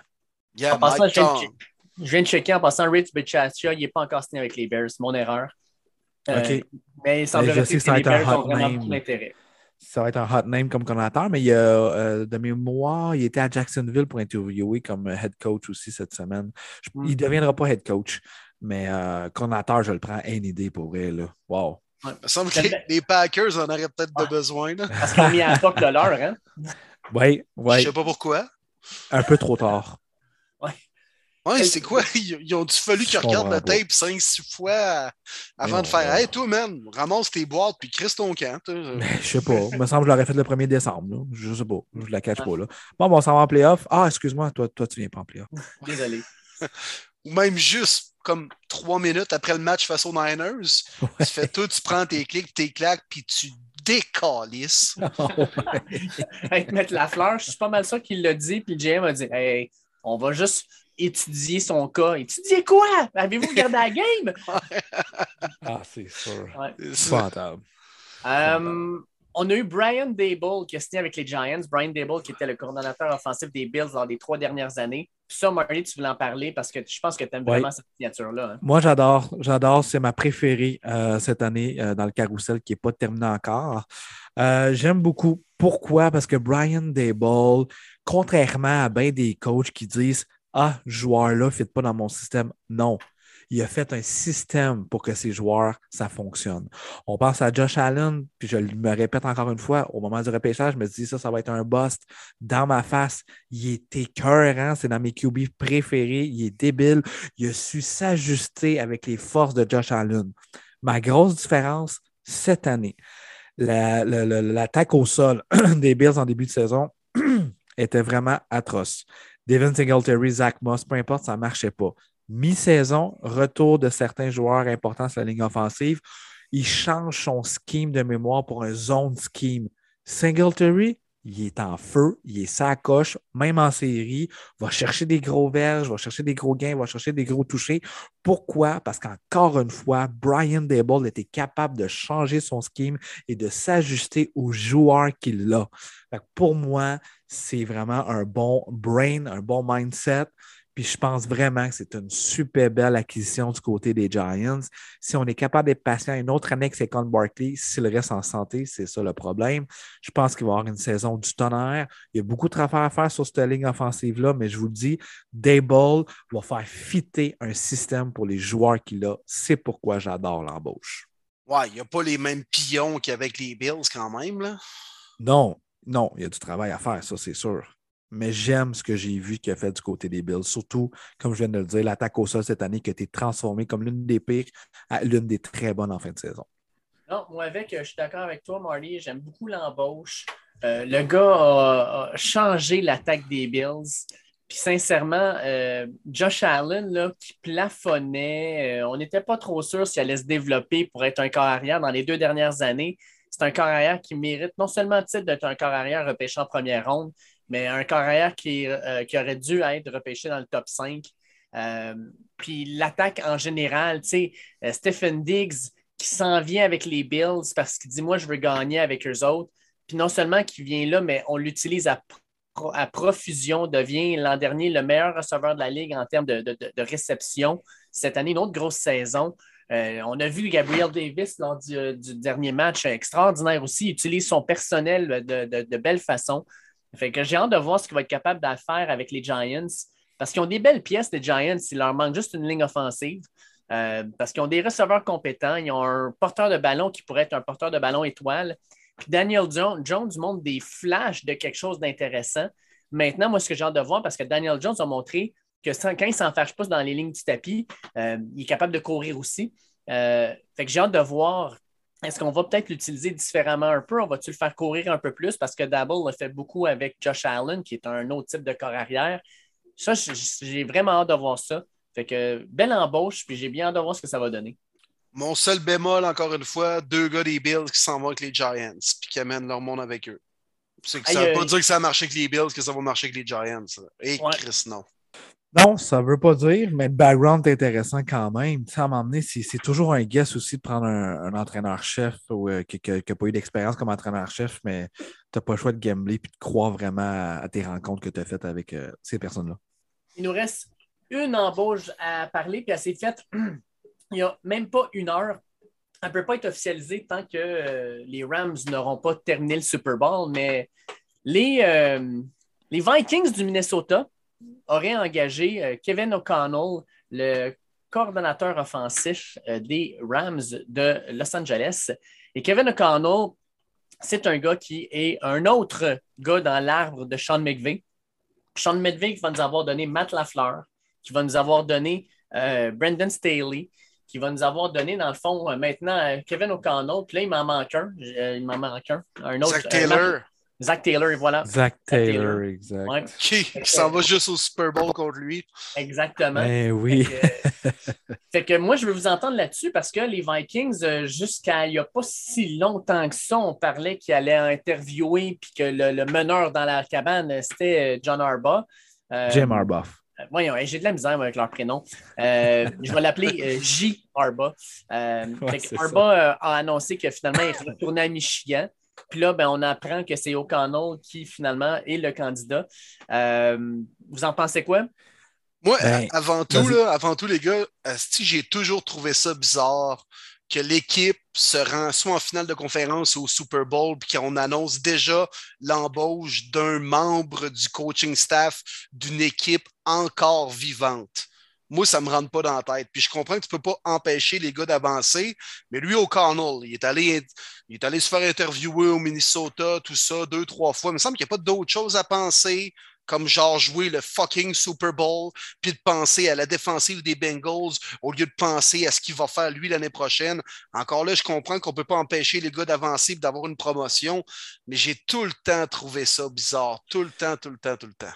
C'est effectivement stupide comme règlement. Le problème, c'est qu'il n'y a pas de saison morte dans la NFL. Ça va tellement vite. Il faut que tu te prépares d'avance.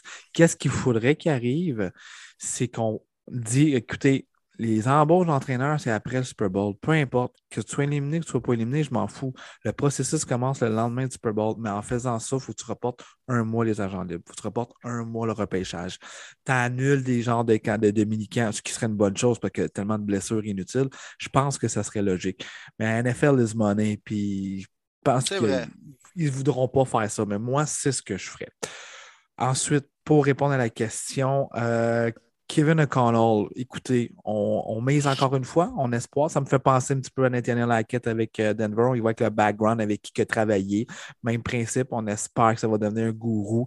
Il va avoir des miss, il va avoir des hits là-dedans. Là, savoir qui, qui, on va le savoir seulement avec euh, l'avenir. Pour Jim Harbaugh, j'étais quand même surpris.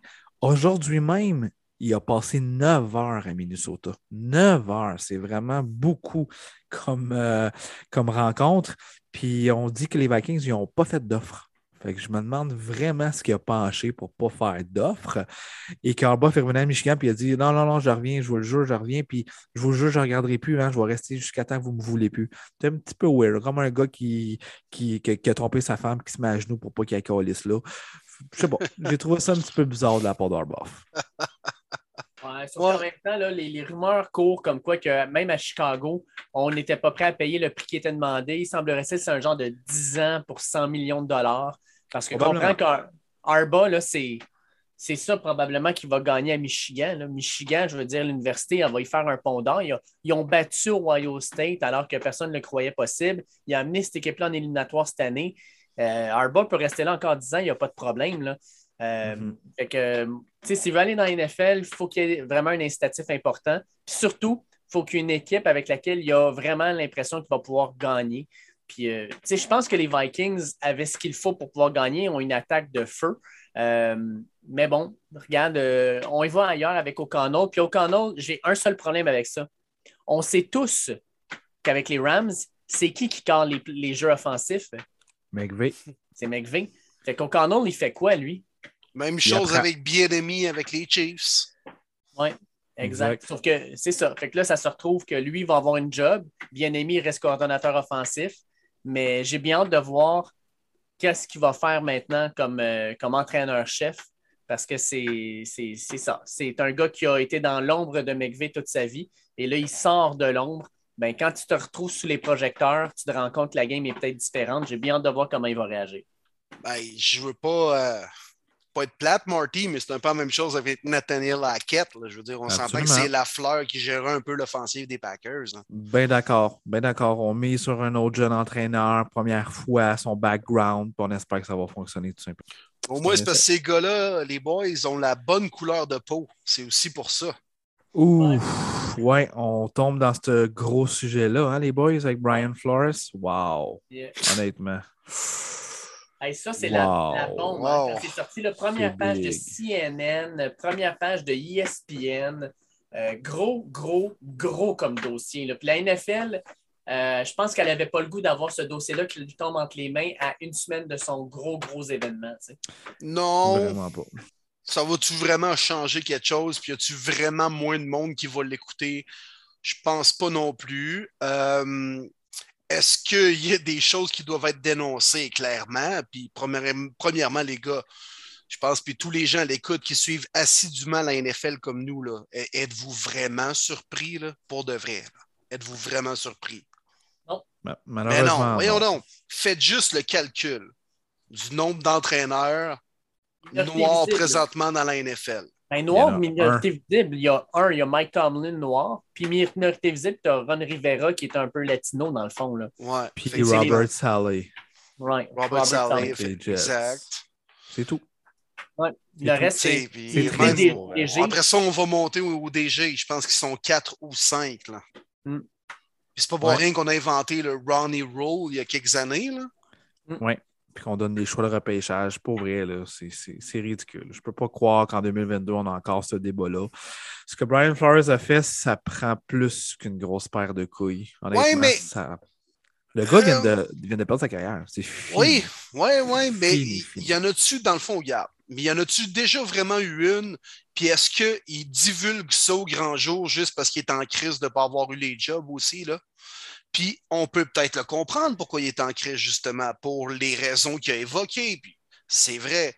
Mais strictement, oui, il y a un problème. Oui, ça doit être dénoncé. Oui, il y a clairement du racisme qui se fait dans le processus. Puis je ne suis pas dans le secret des dieux, les gars, puis vous ne l'êtes pas non plus, mais crème, on voit ça de l'extérieur. On comprend qu'il y a des choses vraiment encore un peu dégueulasses qui, se font, puis on n'a peut-être pas la mentalité de la société d'aujourd'hui dans les bureaux des dirigeants des équipes de la NFL et dans les bureaux même de la NFL. Ça, on le comprend. Mais moi, je reviens un peu juste à Brian Flores, OK? Le gars, pour de vrai. Il a chialé sur les Dolphins, là, il pensait avoir une job ailleurs. Finalement, ça ne fonctionne pas comme il veut. Tu sais, m'emmener Brian Flores, il faut qu'il se regarde aussi lui-même dans le miroir. Par contre, je comprends que ça prend d'énormes bases, puis de, le dénoncer, puis d'y aller comme ça de l'avant avec une poursuite, euh, ça prend du cran. Ça prend du cran. Oui, il est en train de faire un peu un suicide professionnel, comme l'a fait Colin Kaepernick. Mais si tu veux t'attaquer à la NFL, mon chum, lève-toi de bonheur. Puis juste, je reviens à sa Flores. Moi, je pense que c'est peut-être pas juste à cause de ça qu'il n'y a pas de job aujourd'hui. Mais ça, c'est mon opinion personnelle. Je pense pas que c'était le meilleur candidat non plus. Ben, sais, Alain ouais, Poupard, il en a parlé, hein, les boys. La communication, pas fort. C'est pas fort. Ça, ça en fait partie. Il ne faut pas juste regarder euh, les, les facteurs qui ont été sortis cette semaine. Mais si c'est vrai ce qu'il dit, euh, puis je ne serais même pas surpris que Stephen Ross va faire 100 000 à tous les membres du coaching staff pour faire express qu'ils perdent.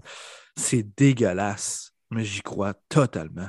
Mhm. Le fameux slogan Tank for Tua, on le savait depuis deux ans que Miami le voulait absolument.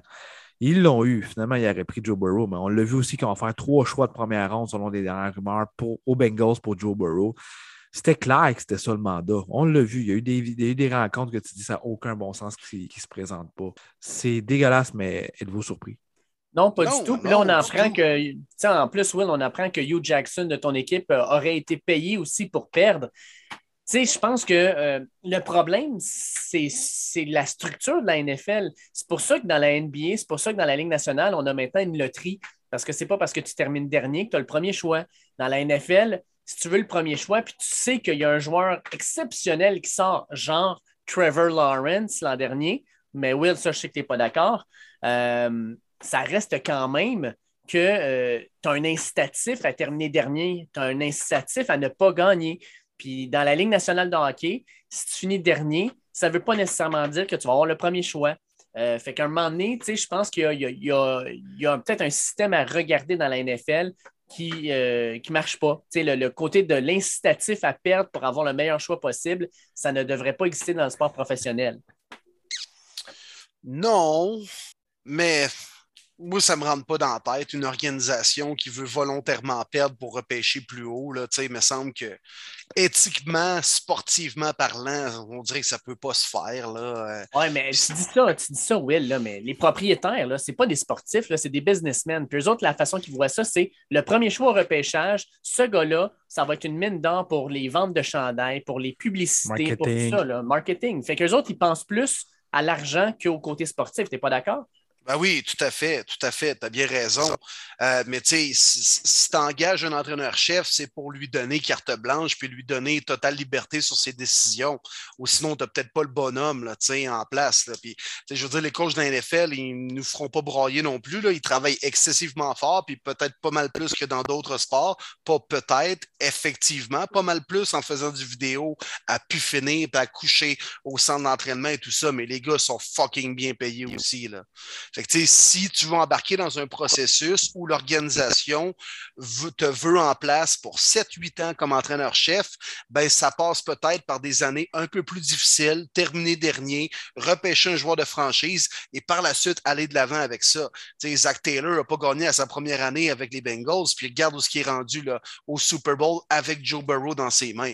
Que, les entraîneurs, Flores aurait peut-être pu l'avaler aussi, la pilule, repêcher au premier rang, puis peut-être que les Dolphins ne seraient pas où ce qu'ils sont aujourd'hui. Il y aurait peut-être encore sa job avec Joe Burrow comme corps arrière. Fait que c'est à eux autres de penser à ça aussi. Là. Très bien dit, Will. C'était un de mes sujets que je voulais emporter. Si le fameux Tank for Tua aurait fonctionné, est-ce que Brian Flores sort ça cette semaine? Aucune chance. Ouais. Il est encore l'entraîneur-chef des Dolphins, puis il est bien content. Ouais. Très bon point, Will. Puis ils ne mentionnent pas qu'il oh, y a du racisme dans la NFL, puis blablabla. Tu sais, moi, Brian Flores, là, moi vous le dire, j'en prends j'en laisse. là. Mais par contre, est-ce qu'il expose au grand jour un problème encore actif et encore présent dans la NFL? Clairement. Clairement. Mais ça ne ça prend pas juste Bla- Brian Flores pour comprendre ça. Là. Je me répète, fais juste regarder les, les- les entraîneurs, comme tu dis, Dave, minorité visible présentement dans la NFL. Et, je veux dire, on les compte à peine sur les doigts d'une main. Là. Puis, Mm. juste pour détendre l'atmosphère, un meme beaucoup trop drôle. Brian Flores qui dit Hey, j'ai eu 100 000. Hugh Jackson qui dit Hey, j'ai eu 50 000. Adam Gaze qui dit Hein, vous avez été payé, vous autres?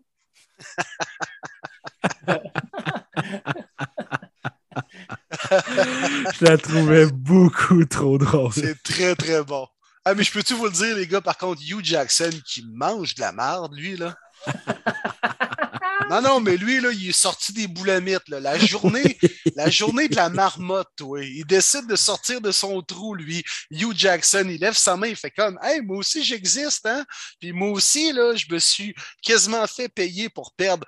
Non, il n'a même pas parlé de montant, en plus, rien. Là. Fait que, pour, qui mange de la merde, ce studio Jackson-là. là?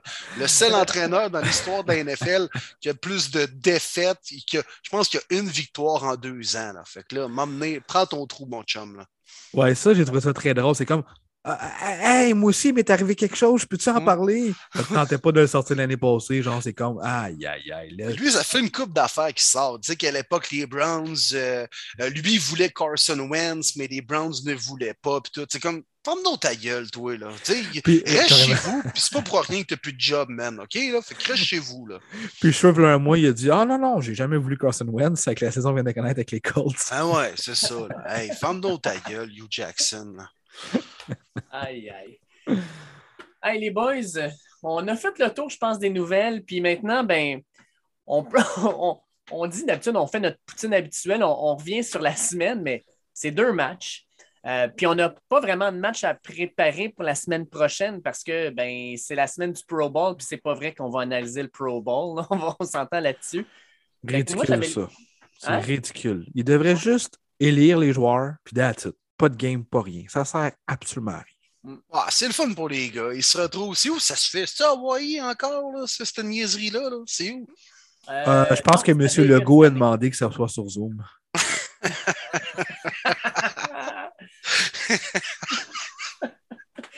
Devant Vegas pour 500 votre- spectateurs, pas plus, puis surtout, portez votre masque. Ouais, c'est à Vegas cette année, les boys. Ah, juste ça, c'est cool, par exemple. Ça, c'est cool. Non, non, mais imagine, t'es élu au Pro Bowl. Tu t'es en calice, t'as aussi du match être le joueur, là. Ouais, non, mais ouais, attends, ouais. T'en là, vas vraiment. juste foirer avec les autres gars de la NFL. là. Hey, les boys, là, attendez, là, ils s'en vont à Vegas, man. Combien Ça. d'argent va se perdre là, man? Ah, ça va mal non. finir. Il y a- moi, je pense C'est qu'il va y sûr. avoir. Quand ils vont faire la Shit présentation des joueurs, Vegas. c'est ça, ils vont caler un joueur, le joueur ne sortira pas, Chris. On, on l'a perdu. ça, c'est Hey. bon. Quel, quel gars vous pensez qu'il va dépenser le plus d'argent? Euh, J'ai pas vu le ouais. roster, honnêtement. Ouais, allez voir ça, le roster. Ah Oh, ouais. Ça ouais. m'intéresse tellement. Va chercher ça. Non, non, mais c'est le fun de voir quel gars va perdre le plus de cash au blackjack. Là. Ça, c'est Euh, drôle. Attends un Euh, peu. Sûrement un O-line. Ah, même pas. Moi, non. Tu Moi, je penses, pense un O-line? C'est sûr que c'est un receveur ou un porteur. Non, non, un DB. Un DB sûrement. Ah, tu sais, une petite ouais, crise de DB qui se la pète, là. Ouais, que ça chaîne. Ah, qui fait des simagrées devant la caméra comme un DB de la CFL qui vient de faire une interception. là. Non, exact. Ou bien comme le débit qu'il n'y a pas eu de, ca- de passe captée, mais il était même pas proche du receveur. là. C'était un drop, puis il est tout Ouais. fier parce qu'il dit incomplete. là. Moi, je dirais exact. Trevin Diggs. Moi, je vais avec Trevin Diggs. Moi, je pense qu'il va se la péter, Ah. Trevin Diggs. Là, J'ai eu 11 interceptions, man. J'ai été chanceux cette année. Il m'a mettre tout ça sur le rouge. Le, le 6 rouge. Oui, c'est ça. Puis ça va être le 6 noir parce qu'il a accordé 1000 verges et plus. ouais. Non, écoute, mais l'affaire, c'est que tu as le starting moi- roster, mais. Ah non, les deux frères Diggs, mon homme, tu penses pas qu'ils vont aller faire du ravage, toi, à Vegas? Stephen et Ouais, Trevin? mais c'est pas, c'est pas tant deux tout croche, par contre. Non, ça, je suis d'accord. Tu sais, c'est quand même des gars qui, qui, tu sais, qui ont une tête sur les épaules, qui ont eu un passé pas facile, éduqués, tout ça. Tu sais, moi, je vois plus un, un vrai tout croche. Gars Allez-y vite, vite, là, dans les. J'ai j'ai pas le line-up devant moi. C'est gars, les DB, mettons, euh, JC Jackson, Xavier Howard, Denzel Ward, Kenny Howard. Moore. Howard. Howard, il hein? cache hein, chaque Ah année, il négocie son contrat. Ah, man. lui- Il veut... Euh, Lui, là, tu sais, il y a des joueurs qui jouent pour le, pour le foot, il y a des joueurs qui jouent pour l'argent. Lui, c'est uniquement pour l'argent. Martian Latimore, il pourrait dépenser pas mal de cash aussi, lui. Attends, là, j'ai le, le roster qui a été ajusté parce qu'il y a des gars qui sont au euh, Super Bowl. Ouais. Fait que euh, les wide receivers, tu vas voir Hunter Renfro. Fait que lui, euh, je m'en fais pas trop, il travaille tout le temps là. Lui, il va se Ah coucher non, non, les boys, Ouais. je l'ai. Lui, il va Je aller boire du lait puis il va se coucher de bonne heure. Je vous annonce, c'est qui qui remplace Cooper Cup, les boys? C.D. Lamb. Ah ouais, lui, il oublie Avec ça. sa blonde, là. Ah ouais, ça, c'était Ouais. bon, man. Il va Au sortir draft. avec ses Ray-Ban dans le huitième sous-sol sombre. Il va avoir des lunettes fumées pareilles. Il va dépenser, toi, à grands coups de, de, brun, toi, sur la table. Mais on est-tu vraiment en train de décortiquer c'est qui qui va se péter à la face au Pro Bowl? Là? Oh oui, monsieur. Max Crosby, là, tu sais, Max Crosby, il est, il est à une soirée de retourner en désintox, lui, là. Ouais, ah ouais, ça c'est ouais, bien dit. Puis il est en tôle aussi. Mais, mais Tyreek Hill, je pense aussi qu'il serait capable de laisser pas mal de cash sur la table de Blackjack. Ah, man. Surtout, surtout avec la fin de semaine qu'il vient de connaître, là. D'après moi, oui. Ah ouais, puis il mérite Ouais. de tout perdre son cash puis faire faillite, ce petit Chris de là. Ah ouais, hein? Puis qu'il se fasse Ah, je- couper des Chiefs. Merci, Ah, bonsoir. ouais. Va-t'en. Tu sais, qui, tu sais, qui, qui, qui- qui emprunte du cash là, à PEG, là, tu sais, simplement pour se mettre dans la marde, là, tu sais, puis que sa vie soit un calvaire. Là. On l'a- on l'apprécie pas vraiment, je pense. Hein? Non, Non, pas fou. non, non, non.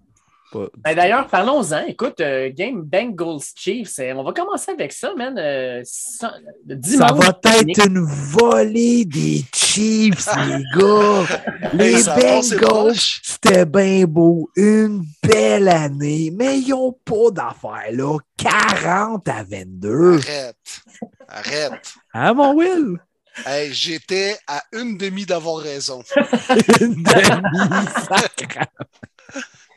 Non, non, c'est carrément ça, hein? C'est carrément ça. Hey, Parce qu'à Ah, écoute, ça faisait 25 minutes le match était commencé, puis je te croyais, Will. J'étais comme, ben oui, il y avait raison, man. Les, les Bengals n'ont pas le droit d'être sur le même terrain que les Chiefs. Sauf Puis- encore une fois, OK, là? Puis là, garde, je vais faire la grosse parenthèse, là. Mes respects aux Bengals. Mes respects incroyables. Bravo à cette équipe. Ils sont beaux. Ils méritent ce qu'ils ont fait. Ils n'ont pas gagné un concours pour se rendre au Super Bowl d'un coupon dans une boîte de céréales. Ils ont gagné leur putain de match. Puis je crois pas en cette équipe depuis la semaine 2. Puis la seule formation qui a balayé les Bengals de Cincinnati cette année, les Browns de Cleveland. Voilà, merci. Non, mais bravo aux. Bengals. Bravo. Bravo aux Bengals, bravo Non, aux mais- Bengals, bravo, Bravo aux aux Bengals, mais les bravo Browns auraient mieux Bengals. fait. Non, bravo aux Bengals. Je me répète, bravo aux Bengals. Mais les gars, écoutez-moi. Hey, venez pas me dire que les Chiefs sont pas choqués en deuxième demi. Qu'est-ce qui s'est passé avec les Chiefs de Kansas City? Moi, te le Ben, en dire, Will. Moi, te le Ah, vas-y, dire. vas-y, vas-y, moi. À la fin de la demi. Ouais, exact. Quand ils ont voulu aller jouer sexy, au lieu d'aller chercher le putain de trois points, tout va bien, tu contrôles la rencontre. Un jeu de merde de Tyreek Hill sur une course qui se fait arrêter, merci, bonsoir, on s'en va en deuxième demi. Quand j'ai vu ça, j'ai dit, ben bon, pour vous autres, les Chiefs, j'espère que ça va vous péter dans la face. C'est ce qui est arrivé. Prends les points, arrête de jouer sexy, même si tu as autant de talent offensivement. Arrête. Ouais. Je ne sais pas raison. si dans le vestiaire, ça n'a pas brassé justement parce que Patrick Mahomes, là, en première demi, il était extraordinaire. Tout ce qu'il faisait, ça marchait. Les passes étaient belles, les passes étaient on the money. Il y avait du temps pour lancer le ballon, ça allait bien. Puis on dirait qu'à la deuxième demi, là, c'était plus du tout le même gars. Puis je ne sais pas si. euh, parce que sincèrement, là, il y a des rumeurs comme quoi que. Il est en train, Andy Reid est en train d'envoyer les special teams. Patrick Mahomes a dit non, non, on reste sur le terrain, pas de problème. Je ne suis pas sûr que ce n'est pas Patrick Mahomes qui a pris la décision de faire ce petit swing pass-là que tu ne ferais jamais normalement s'il reste aussi peu de temps. Puis que c'est. Moi, ça ne me surprendrait pas que Andy Reid il a passé un savon à demi en disant Mais qu'est-ce que tu as fait là? C'était quoi ce call-là de merde? Puis Patrick Mahomes, après ça, c'était plus le même gars. Ou sinon, ben, c'est les ajustements de Cincinnati. Puis sincèrement, Patrick Mahomes, en deuxième demi, ça avait l'air du gars qui était plus patient pour deux scènes, qui voulait forcer le jeu, qui n'était Oui. pas capable de voir euh, la, la- la passe facile devant lui, puis qui voulait juste y aller pour le- le- la, la grosse bombe qui n'était pas présente. Puis malheureusement, mais ça fait en sorte parce que j'ai vu ça au Pat McAfee Show, semblerait-il, je pense, son QB rating première demi, c'est genre 150 159,6. Son QB rating en deuxième demi, zéro. Zéro. Incroyable. Ouais, mais à m'emmener, là, quand tu joues avec le feu, tu finis par te brûler. Oui. C'est ce qui est arrivé à Patrick Mahomes. Tu peux pas, tu joues dans la NFL. Là. Et même si t'es fucking Patrick Mahomes, puis depuis le début de sa carrière, tous les jeux d'improvisation, ça y a pas mal plus souvent réussi que ça a été un échec. Puis je comprends, les odds sont de son bord. Mais à un moment donné, exactement, quand tu joues avec le feu, tu finis par te brûler. Puis je vois le vert. On n'est pas à la LNI, toi, Chris, avec Yvan Ponton, à faire de l'improvisation avec Arnaud Soli, puis euh, Salomé Corbeau, là. On joue dans la NFL. Arrête de courir à gauche, à droite, à revenir, puis de tenter une huitième passe sur le quatrième tracé de Travis Kelsey. Tu sais, vous comprenez, les Chiefs, c'est les Avengers, ils ont des pouvoirs. Mais des fois, là, ça se peut que tu pognes ton homme. Puis bravo aux Bengals qui se sont ajustés. Mais les Chiefs, pour de vrai, là, ils ont juste à blâmer pour cette défaite-là. Mais encore une fois, bravo aux Bengals qui sont revenus parce qu'eux, ils ont joué pendant quatre quarts. Et puis Trey Hendrickson, là, Même plus que ça. il était blessé. Puis euh, en deuxième demi, là, ce gars-là a été dominant. Ce gars-là était dans le backfield à chaque jeu. Puis il a terminé la game avec 1,5 sac. Euh, moi, il m'a impressionné, sincèrement. Cette ligne défensive-là m'a impressionné. La seule chose qui ne m'a pas impressionné, c'est les célébrations après sac de Trent Brixton. il n'y a pas de swag, ce gars-là. Ah, mais le gars, il, il, comprend pas c'est quoi la mode, puis le swag. Il l'a pas, il l'a juste pas, mais il joue au football en, ah, en joie le vert, ce ah, gars-là. Hein. il me surprend vraiment parce que il a signé le gros contrat avec les Bengals. J'étais là, tabarouette, qu'est-ce qu'ils viennent de faire là? Le gars faisait juste performer dans une rotation avec les Saints, mais c'est pas un gars qui peut jouer tous les snaps et être partant. il y a eu autant de sacs du corps que Miles Garrett et Nick Boza cette année, puis il continue d'être dominant en série. Non, non, mais il est vraiment surprenant. Il n'a pas plus compris comment s'habiller, mais il est vraiment un bon joueur de football. Pas juste s'habiller, écoute, il finit un sac, là, il pointe les deux doigts au ciel, là, normalement, tu fais ça pendant trois secondes. Lui, ça fait comme 10 secondes. Tout le monde le regarde. Chris, qu'est-ce que tu fais, là? On continue à jouer, là. Mais ça, c'est un exemple d'un très beau contrat d'agent libre. C'est difficile parce que souvent, les DG vont payer pour qu'est-ce que le gars a fait, sa réputation, mais difficile de contrôler l'avenir. Les Bengals, moi aussi, j'étais surpris. Du tabarouette, il me semble qu'ils ont payé cher puis ils avaient laissé partir leur meilleur allié défensif qui était Carl Lawson du côté des Jets. Puis ils ont décidé de donner une année de plus, plus d'argent à Trent Rickson parce qu'ils ont vu juste, je ne sais pas c'est qui qui s'occupe des dossiers d'agents libres, des pisteurs, mais good job parce qu'il a vu que les meilleures années étaient à venir. Son année est exceptionnelle. Puis les gros bonhommes, j'en parle beaucoup, j'adore DJ Reader, encore une fois, qui a été solide. Mais que dire de son gros bonhomme à côté de lui, BJ Hill, avec un interception importante. Lui, BJ Hill, ça a été un échange du camp d'entraînement contre Billy Price, qui était un boss comme O-line, mais les Giants en avaient tellement besoin que c'est rendu leur boss. Ça a été un cadeau parce qu'il a connu une belle saison. Je n'ai parlé beaucoup, j'avais hâte de voir la ligne défensive des Bengals, elle était moins lent en première demi, mais en deuxième demi, elle a step up, elle m'a vraiment impressionné. Surtout, ce que j'aime dans ce match-là aussi, là, le karma du 25 sous. Ah oui, hein? ah, j'étais content.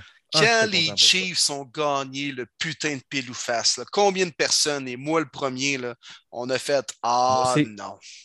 On a fait Ah non. Les Bengals y étaient, là, mais là, ils viennent de perdre la game. les Chiefs ont recommencé avec le ballon. Ils savent ce qu'ils ont à faire. Ils l'ont fait comme contre les Bills il y a une semaine avant. Mais le karma du 25 sous, hein? c'est bien fait la vie des fois. Hein? Interception, les Bengals reprennent le ballon et Monty McPherson y va encore une fois. Le karma du 25 sous. Oui, bien raison. Solide. Vraiment, vraiment. encore une fois, Evan McPherson qui amène son équipe à une ronde suivante. Honnêtement, là, pour une recrue, il est solide, le batteur. On n'en parle pas bien, bien, mais il est solide. Il doit être 12 en 12 pour vrai. Là. Incroyable. Il est souvent de battre le record de Vinatieri. Je pense qu'il était 14 en 14 en série. Fait que 12 en 12. Puis moi, une des choses qui m'a impressionné, oui, Joe Burrow était un magicien en deuxième demi parce qu'il y avait du gars de Cincinnati, pas loin, euh, pas de Cincinnati, mais des, des Chiefs pas loin de lui souvent, puis il s'en est sorti. Mais une semaine après s'être fait saquer neuf fois, juste un sac du corps par les Chiefs, puis ils l'ont juste frappé quatre fois dans le match. Fait que Joe Burrow, là, un match beaucoup plus facile au niveau physique pour lui, parce que je peux dire qu'après les Titans, la fin de la game, il devait avoir hâte que ça se termine. Euh, mais on va en parler la semaine prochaine. Le défi ne sera pas tout à fait le même avec les Rams. Non, mais il a bien sorti de sa pochette, par contre. Il a bien appris Joe Burrow. Entre autres, moi, je me rappelle au quatrième quart, euh, il est allé chercher deux euh, first down avec ses jambes sur des troisièmes essais, des grosses courses. Alors, ce gars-là est sensationnel. Il sait comment gagner. Puis, moi, la photo, les gars, là, de voir le père à Joe Burrow puis le père à Jamar Chase en train de fumer un gros cigare ah dans le parking. Non, mais c'était pas extraordinaire? Tu vois Burrow et Chase, les deux gars qui ont gagné ensemble à LSU, se rendent jusqu'au Super Bowl. Tu sais, Burrow, c'est quasiment sa première saison dans la NFL. je vois le vert, il a joué six games l'an passé. Là. Fait que, à sa première vraie saison, il se rend jusqu'au bout, puis il y a des chances légitimes de le gagner, là, avec John Chase, puis les deux pères, toi, qui fument des cigares comme leur enfant. C'est extraordinaire. C'est beau. C'est beau. Si c'était pas des Bengals, les gars, j'aurais un semi-croquant. Puis les boys, Joe Burrow pourrait être, faire une première, soit gagner l'Heisman, gagner les, les, les, les finales NCAA et gagner le Super Bowl tout ça en dedans de trois ans. C'est l'enfer. Ça se peut pas. Le gars, c'est un gagnant. C'est Hey, débile. t'as-tu- t'as-tu- moi, là, excuse-moi, là, mais Joe Burrow qui rentre avec son genre de kit, un petit peu de fourrure, la chaîne en or C'est avec débile. les diamants. C'est débile. Le journaliste qui demande Hey Joe, c'est-tu des vrais diamants? Et lui Ouais. de répondre Man, je fais assez d'argent, je peux te garantir que c'est pas des faux. Débile. Est-ce que c'est badass? C'est vraiment badass. Et même The Rock qui rend hommage avec son col roulé. Là. Tu sais, Le gars est rendu Vraiment. sur une autre planète, puis ça n'a même pas l'air de l'atteindre. C'est genre juste normal. là. Ça se peut pas. Un jeune de même qui agit comme un vétéran. Pour vrai, je suis désolé pour toi, Will, puis les fans des Browns, des Steelers, puis des Ravens, mais eh boy, vous allez le voir pendant 15 ans. Ouais, mais en tout cas, on Il aura à une blessure près, par exemple, de changer sa carrière.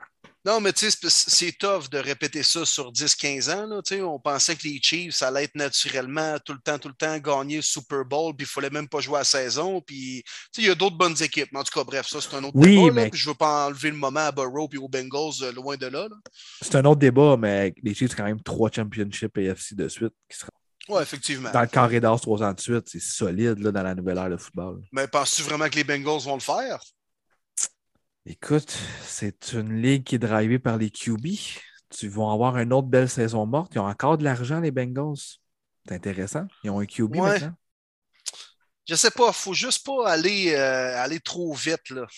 Tu sais, c'est- les Bengals, c'est le fun. Là. Puis je pense vraiment qu'ils ont une chance parce que là, euh, moi, le premier, il faut les prendre au sérieux. Là, je vois le vert. là. Il faut arrêter. Mais, mais en tout cas, je pense pas que leur parcours de cette année puis la surprise qu'ils font veut absolument dire que ça va être l'équipe élite dans la AFC pour les huit prochaines années.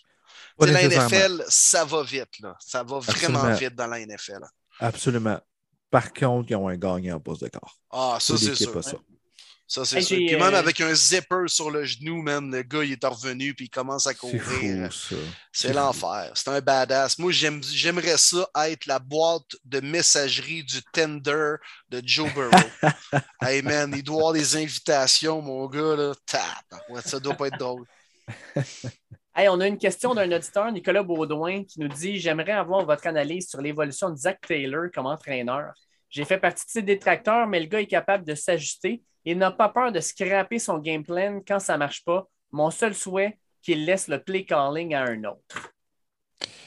Ben, il m'a surpris. Il m'a surpris. Je me souviens de toi, Dave, euh, durant notre première saison de, de notre podcast, que tu disais qu'il devait plus être l'entraîneur pour eux, Ouais. qu'il ne connaissait pas vraiment du succès jusqu'à la demi. Mais il faut lui donner, honnêtement, euh, c'est très bien dit, Nicolas. Il a su s'ajuster.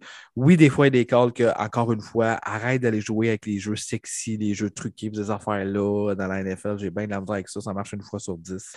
Euh, effectivement, des fois, il y a des calls qui devraient laisser un aussi. Mais avec tout ce qui s'est passé, surtout sa défensive, je dirais que j'aime beaucoup cette année.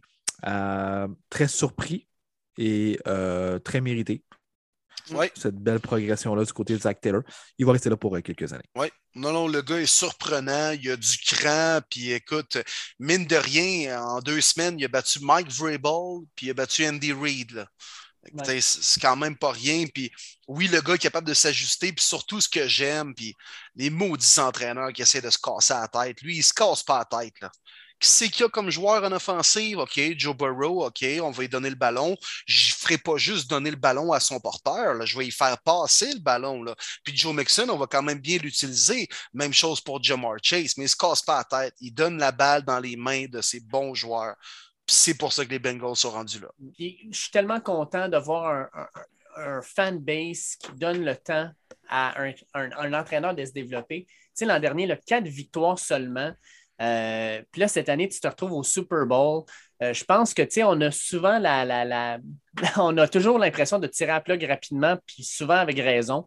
Euh, fait que de pouvoir voir le gars avoir cette opportunité-là, tu sais, je peux te dire, là, il y en a beaucoup qui verraient Bill Belichick, à Bill Belichick avec les Pats 20 25 ans plus tard. Là, on l'aurait gardé, je pense, avec les Browns. Puis peut-être que même les Giants l'auraient mis comme entraîneur-chef si on savait qu'est-ce que ça avait donné, qu'est-ce que ça allait donner. Fait que, tu sais, des fois, là, d'être patient, ça peut être payant.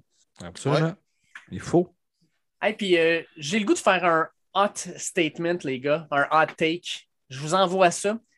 Si Jimmy Garoppolo, la Corolla, n'avait pas overthrowé Emmanuel Sanders au Super Bowl pour battre les Chiefs, est-ce que les Chiefs seraient les nouveaux Bills des années 90?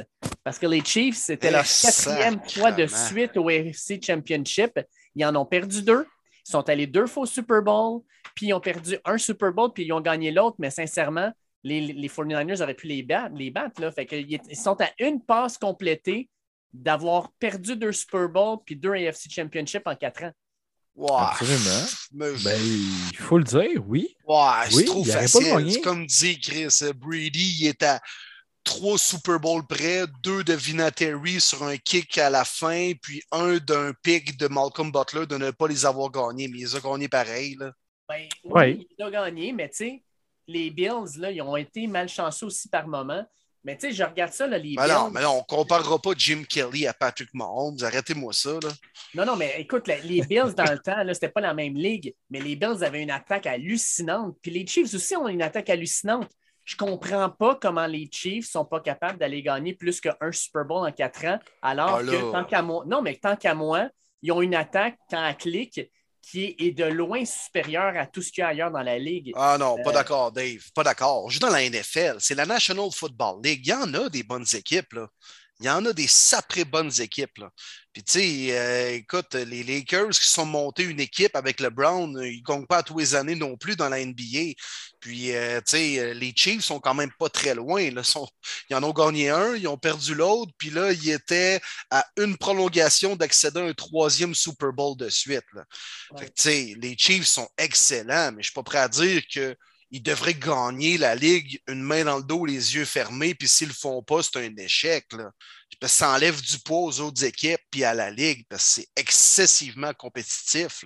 Non, mais je comprends plus ce que Dave veut dire. Ça reste une petite déception quand même d'être dans le prime de Kelsey, Hill puis Mahomes, que tout va bien, qu'on a juste un Super Bowl. Tu sais, on reproche beaucoup Drew Brees seulement un Super Bowl, Rodgers seulement un Super Bowl. Il est encore très jeune, mais si Mahomes ne gagne pas dans les dix prochaines années, est-ce qu'on va changer notre discours? Ouais, mais là, 10 ans, c'est encore beaucoup. Là, puis même Breeze, est-ce qu'il se rendait au NFC Championship? Là? Je pense Rodgers, que c'est est-ce qu'il se rendait arrivé. au NFC Championship? Oui, mais Qu'est-ce qu'on dit de Rodgers. lui maintenant? C'est un choker. Oui, mais c'est un éternel choker. Là. Mais il a gagné une fois pareil, comme Mahomes. Oui, mais Mahomes a encore 25 ans, puis il est allé déjà deux fois. Là. Puis les, sûr. les- les deux autres fois qu'il n'est pas allé, c'est contre Brady il y a quatre ans qui avait perdu en prolongation au AFC Championship. Et Mhm. encore une fois cette année où il s'incline, pas en première ronde, pas en deuxième ronde, au AFC Championship, encore une fois en prolongation. Fait que le gars, à quatre ans comme partant, a deux participations au Super Bowl, en a gagné une, puis les deux autres fois, il s'est incliné au match juste avant le Super Bowl en prolongation. Là, à un moment donné. là, Non, c'est du que- solide. C'est que, juste sais, Il y en a que. beaucoup qui disent que ah, tu sais, le, le Tom Brady passe le flambeau à Mahomes. Je suis plus sûr, moi.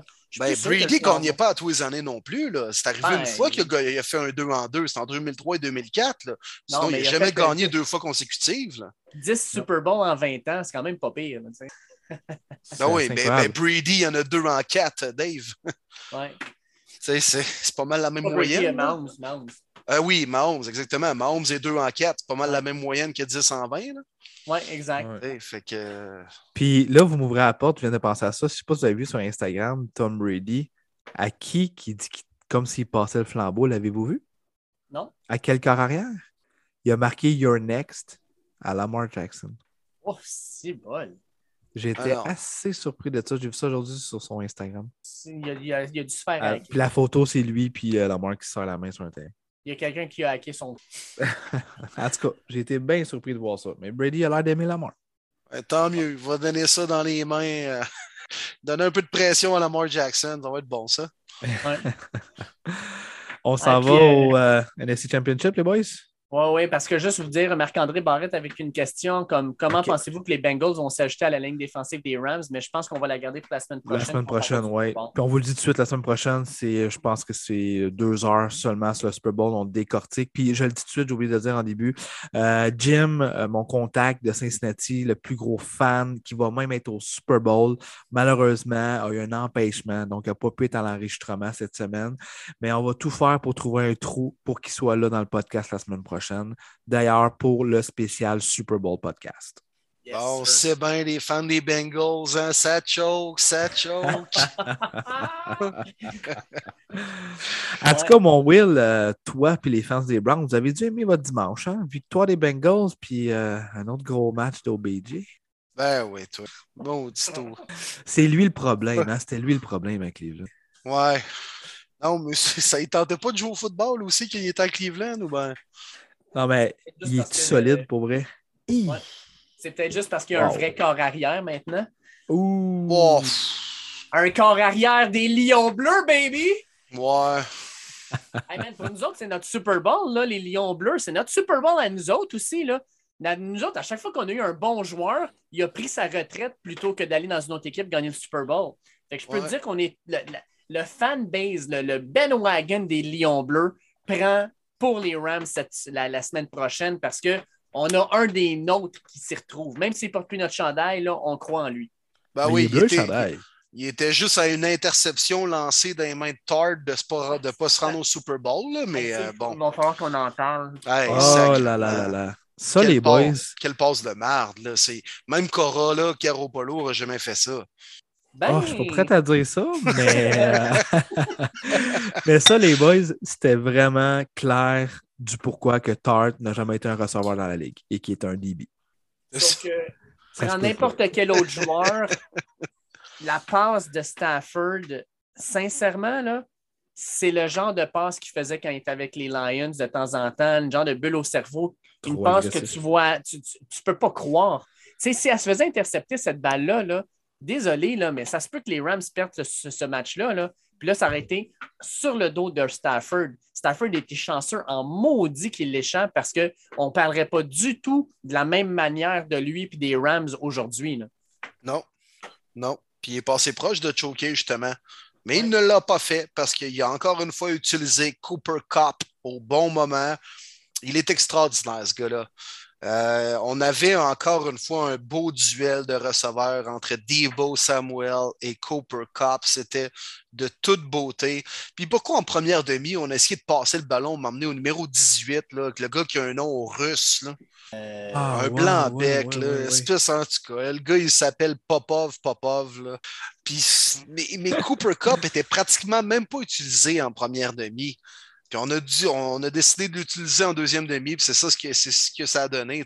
La tertiaire des, Niners, ce n'est pas la meilleure, c'est pas leur force de leur défensive. Puis c'était le temps justement d'exploiter ça un petit peu. Puis on a été capable de contrôler un peu euh, Nick Boza à la, à la ligne de mêlée. Puis euh, non, écoute, euh, les Rams ont effectué les gros jeux au bon moment.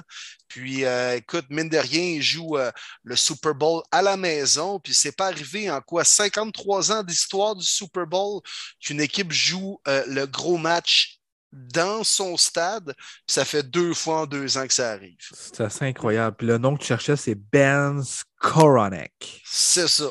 Exactement. Qui vient de l'Ukraine ou du Kazakhstan, quelque chose du genre. là. Exact. Exact. Et puis, je pensais pas dire ça, là, mais McVay, là, il, il faisait quoi dans ce match-là, au juste? Euh, en première demi, là, euh, il distribuait les, les challenges et les timeouts comme si c'était des choix de première ronde avec les Rams. Euh, Pas sur- Ah ouais, un bord, ah ouais, de l'autre. Ah ouais, on, on va en prendre. Le challenge sur le fumble, c'est qui qui a dit dans l'oreille, hey, le gros, lance ton petit, lance ton drapeau rouge, lance-les, on, on a quelque chose. Man, c'était évident Ouais, ouais. qu'il n'y avait ouais. pas de fumble là-dessus. Là. Je veux dire, je, Vraiment. je, com- je comprends pas. Fait que McVeigh n'a pas collé une bonne game. Euh, Il y a beaucoup de choses qui m'ont dérangé dans ce match-là. Euh, je sais pas, ça m'a dérangé. Moi, ça m'a dérangé. Puis, tu sais, tout le monde dit que c'est un, c'est un, c'est un génie offensif. Crime, euh, la pression avait de l'air forte sur lui. Puis, il jouait contre Kyle Shanahan, qui était 6-0 contre lui. Ça avait l'air d'un gars qui était vraiment nerveux. là. Ben, exactement. Il ne va jamais le dire, mais c'était clairement dans sa tête que Carl Shannon y jouait. Honnêtement, là, c'était solide. C'est encore une fois un jeu d'échecs. Malheureusement, en fin de rencontre pour les Niners, ça n'a pas bien été. Le quatrième call, les Rams se sont ajustés rapidement. Puis je dois en parler, les boys, un petit peu sentimental. Un de mes joueurs préférés d'histoire de la NFL, Van Miller, et qui connaît des séries incroyables encore une fois. C'est la raison qu'on l'a payé. Je suis très content pour lui. C'est un bon win-win trade. C'est celui-là, le Von Miller, qui passe des, des, Broncos aux Rams. Il est payé en série. Il a emmené de la pression. Euh, je pense que ça se voyait aussi que Trent Williams n'était pas à 100 oui, oui, oui, oui, je voulais le dire. Ça paraissait. Dans son jeu de pied, ça paraissait vraiment. même à 75% le gars était un animal quand même. Mais des fois, là, sur une longue séquence à l'attaque, puis de jouer contre, contre Miller, qui est tellement rapide, là, ça venait le rattraper. Ça venait le rattraper. Absolument, absolument. C'est là qu'a fait la différence. Mais la D-line des Rams avec euh, Leonard Floyd, Aaron Donald aussi, le gros jeu en fin de rencontre qui a mis la pression Garoppolo. Écoute, on, aime bien le critiquer, mais qu'est-ce que tu aurais voulu qu'il fasse avec toute cette pression-là? L'interception, c'est pas une surprise, le blanc. Non, non, non, non, mais lance pas le ballon comme si tu lançais une sacoche à ta blonde dans le char. arrête. ça, c'est sûr. Il a fait son Kyler Murray en. C'est ça. je comprends qu'il ne pouvait pas rien faire, là, mais Aaron Donald et Von Miller, c'est beau. C'est beau, beau, beau. Puis, euh, Stafford, on, en a parlé tantôt, là, est passé comme à, écoute, euh, un poil de cheveux de chier la game à son équipe. J'ai l'impression qu'au Super Bowl, il pourrait peut-être nous sortir un jeu comme ça, mais les Rams sont tellement bien backé par ces deux vétérans-là qui vont tout faire pour aller gagner le gros trophée. Fait que non, ces gars-là vont être dangereux, puis ils le sont depuis le début des séries. Puis mention à mon Niners, pour vrai, même s'ils l'ont échappé de peu, euh, incroyable leurs quatre dernières semaines. La remontée contre les Rams, justement, à fin de saison, alors qu'ils perdaient par 17 points. Première défaite de McVeigh alors qu'ils menaient durant la demi. Euh, la victoire sur la route contre les Cowboys. Ensuite, la victoire sur la route contre les Packers, que j'en reviens toujours pas encore. Puis là, on a passé à trois points de battre, d'égaliser en tout cas, ou à quatre points de battre les Rams chez eux encore une fois. Très belle saison des Niners. Maintenant, l'air Trey J'ai très hâte de voir ce que l'avenir leur réserve en 2022. Ouais, Debo Samuel, encore un jeu extraordinaire. Quel joueur de football. Non, mais il est vraiment beau à voir aller. Ce gars-là va vendre le foot. C'est carrément avec ce style de joueur-là qu'on va vendre le produit. Puis les Niners, tu fais bien de mentionner Marty. Hein. C'est le genre de club que tu ne veux pas affronter en série. Puis ils ont été capables de se rendre loin. Ils étaient même à trois points de participer au Super Bowl. Mais et tabarouette qui leur manque juste un excellent corps arrière pour passer à la prochaine étape. Écoute, c'est c'est plate pour les 49ers parce que sincèrement, tout fonctionnait bien, mais crème, ils ont été blessés pendant les séries. C'était blessure sur blessure. Puis Garoppolo, son interception à la fin, là, my God, c'est ça. C'est du Garoppolo tout craché. Corolla, euh, Corolla, Corolla, Corolla, Corolla, Corolla, qui a besoin d'une petite refonte au garage. Ben, c'est ça, elle va se faire remorquer, mais clairement pas dans un garage de San Francisco. Euh, à Verdun, man, genre. fait que, tu sais, 49ers, je trouvais ça plate parce que Debo Samuel, là, tu le regardais à la fin de la game, là, la, la, la, il, il, braillait. Ah, il braillait. La, la, Odell est allé le voir juste pour l'écœurer en plus. Dans ta face, le gros, man. Regarde-moi, man, parce que ça, tu ne connaîtras jamais ça. Euh, non, c'est ça, d'avoir des bons comme ça, là, ça m'a fait quelque chose parce que le gars, là, il s'est tout donné sur le terrain. Sérieusement, là, ces deux équipes-là, ils ne s'aiment pas. Hein. Ça frappait fort. Au Beijing, là, le, le, le, coup euh, tête à tête, là, le gars, il. C'était. Ouais. Euh, je me rappelle Maraudeur. Numéro 4. Euh, non, c'était pas Weddle. Non, non, non, c'était le numéro 4.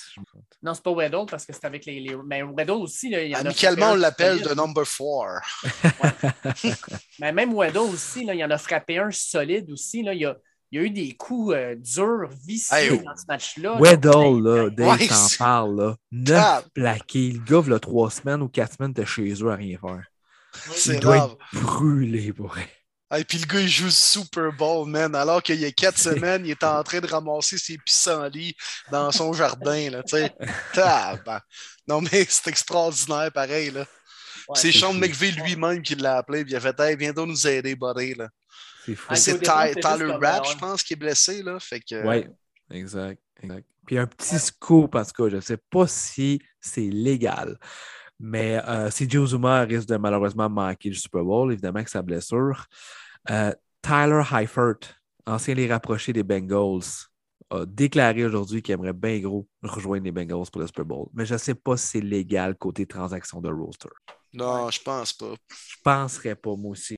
J'ai hâte de voir la semaine prochaine. Bah, moi aussi, j'ai déjà joué tight end. Là, euh, si jamais les Bengals et Joe Burrow s'en cherchent un, là, m'allez me faire décrisser contre Eric Weddle et Aaron Donald. Pas de trouble avec ça.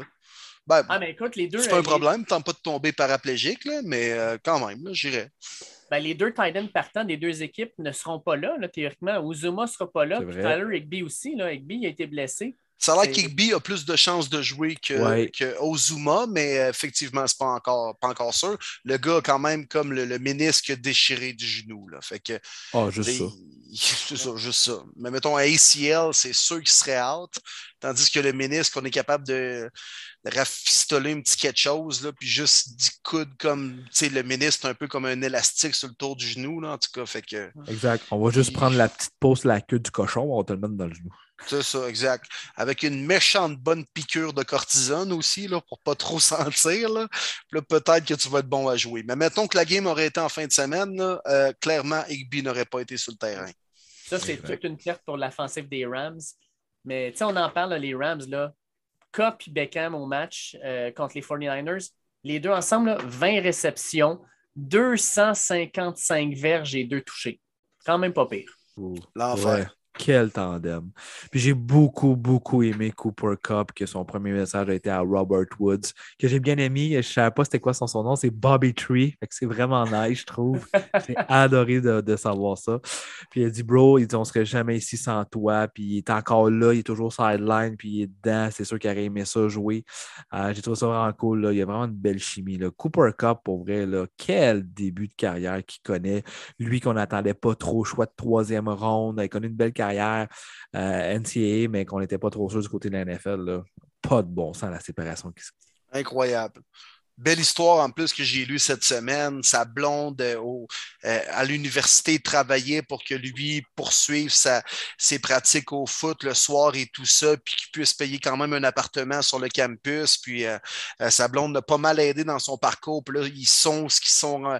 et les deux sont ensemble ou ce qu'ils sont rendus aujourd'hui. Fait que non, c'est le fun, c'est une belle histoire. Puis tu sais, c'est des gars qui ne l'ont pas eu facile, qui ont été, qui n'ont pas nécessairement été des choix de première ronde, puis des gars 5 étoiles en sortant du secondaire qui ont joué dans des gros programmes universitaires. Puis les gars se rendent quand même là au Super Bowl potentiellement pour le gagner, même à Los Angeles à la maison. C'est extraordinaire. C'est c'est les belles American Dream qu'on aime, là, euh, comme aux États-Unis. Hey Will, tu as joué au football, toi. euh, ça t'est-tu déjà arrivé, toi, d'aller faire euh, un petit peu de taunting auprès du kicker de l'autre équipe à la fin d'une demi? Ah, moi, j'étais baveux. Ah! Jalen Ramsey, là, mais qu'est-ce que tu fais?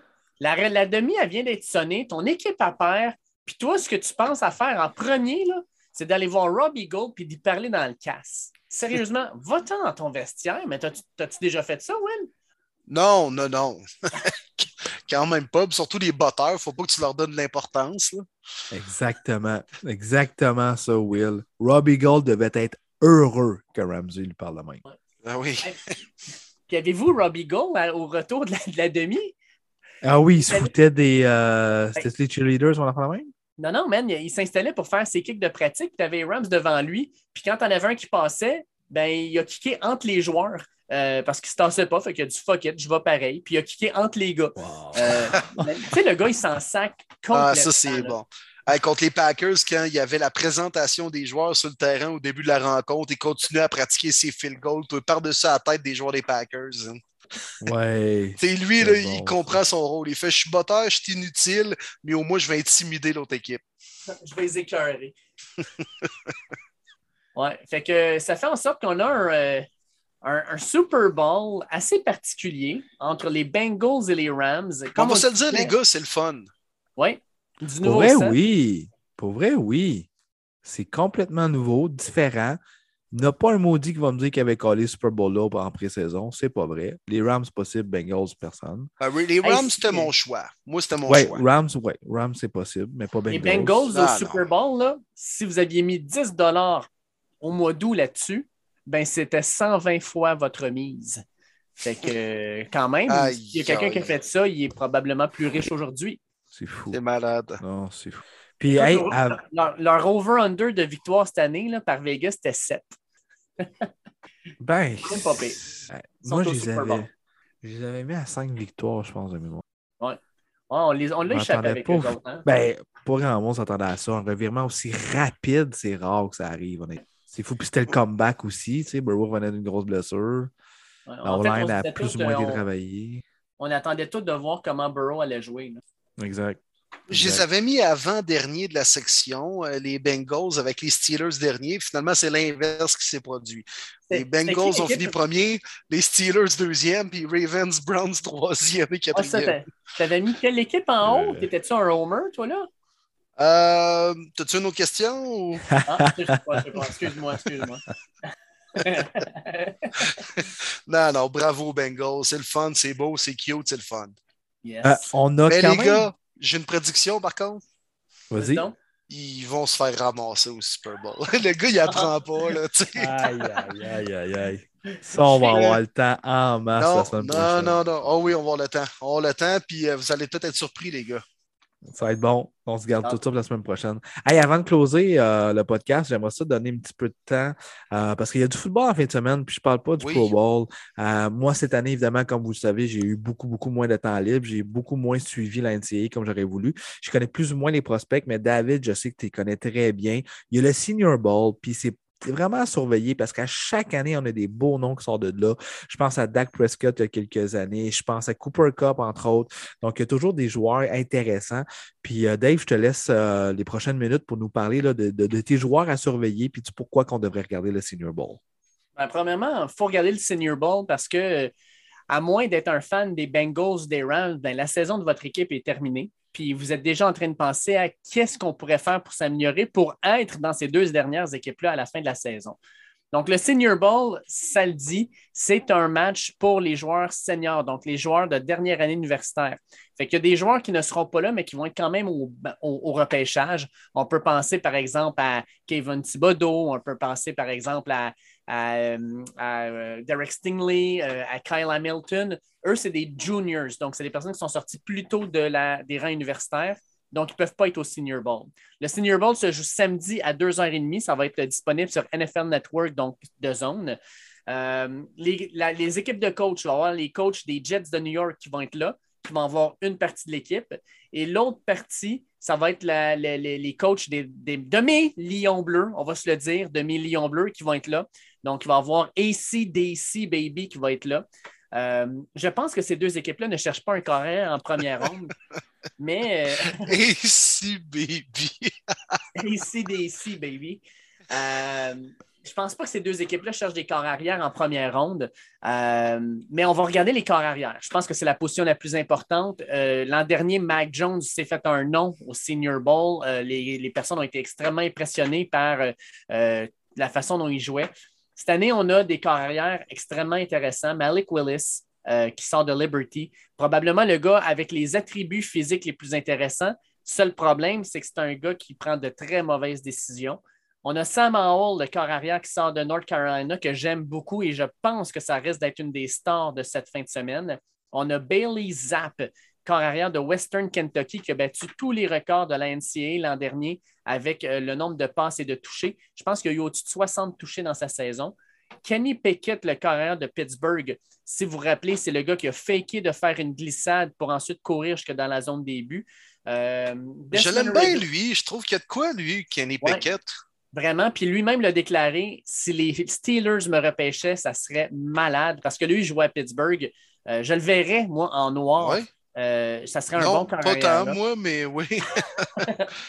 On a Desmond Ridder, corps arrière de Cincinnati, euh, qui a joué quatre ans, qui a joué contre Georgia, qui a joué contre Alabama, donc il a quand même d'expérience. Puis on a Carson Strong, le corps arrière de Nevada, qui porte très bien son nom parce que c'est probablement le plus gros bras de ce repêchage. Il est hallucinant. Fait qu'au niveau des corps arrière, c'est ceux-là que vous allez avoir sous la main. Puis je pense que ces six corps arrière-là vont tous sortir dans les trois premières rondes. Fait que ça, c'est intéressant. Ensuite, les joueurs à suivre sinon.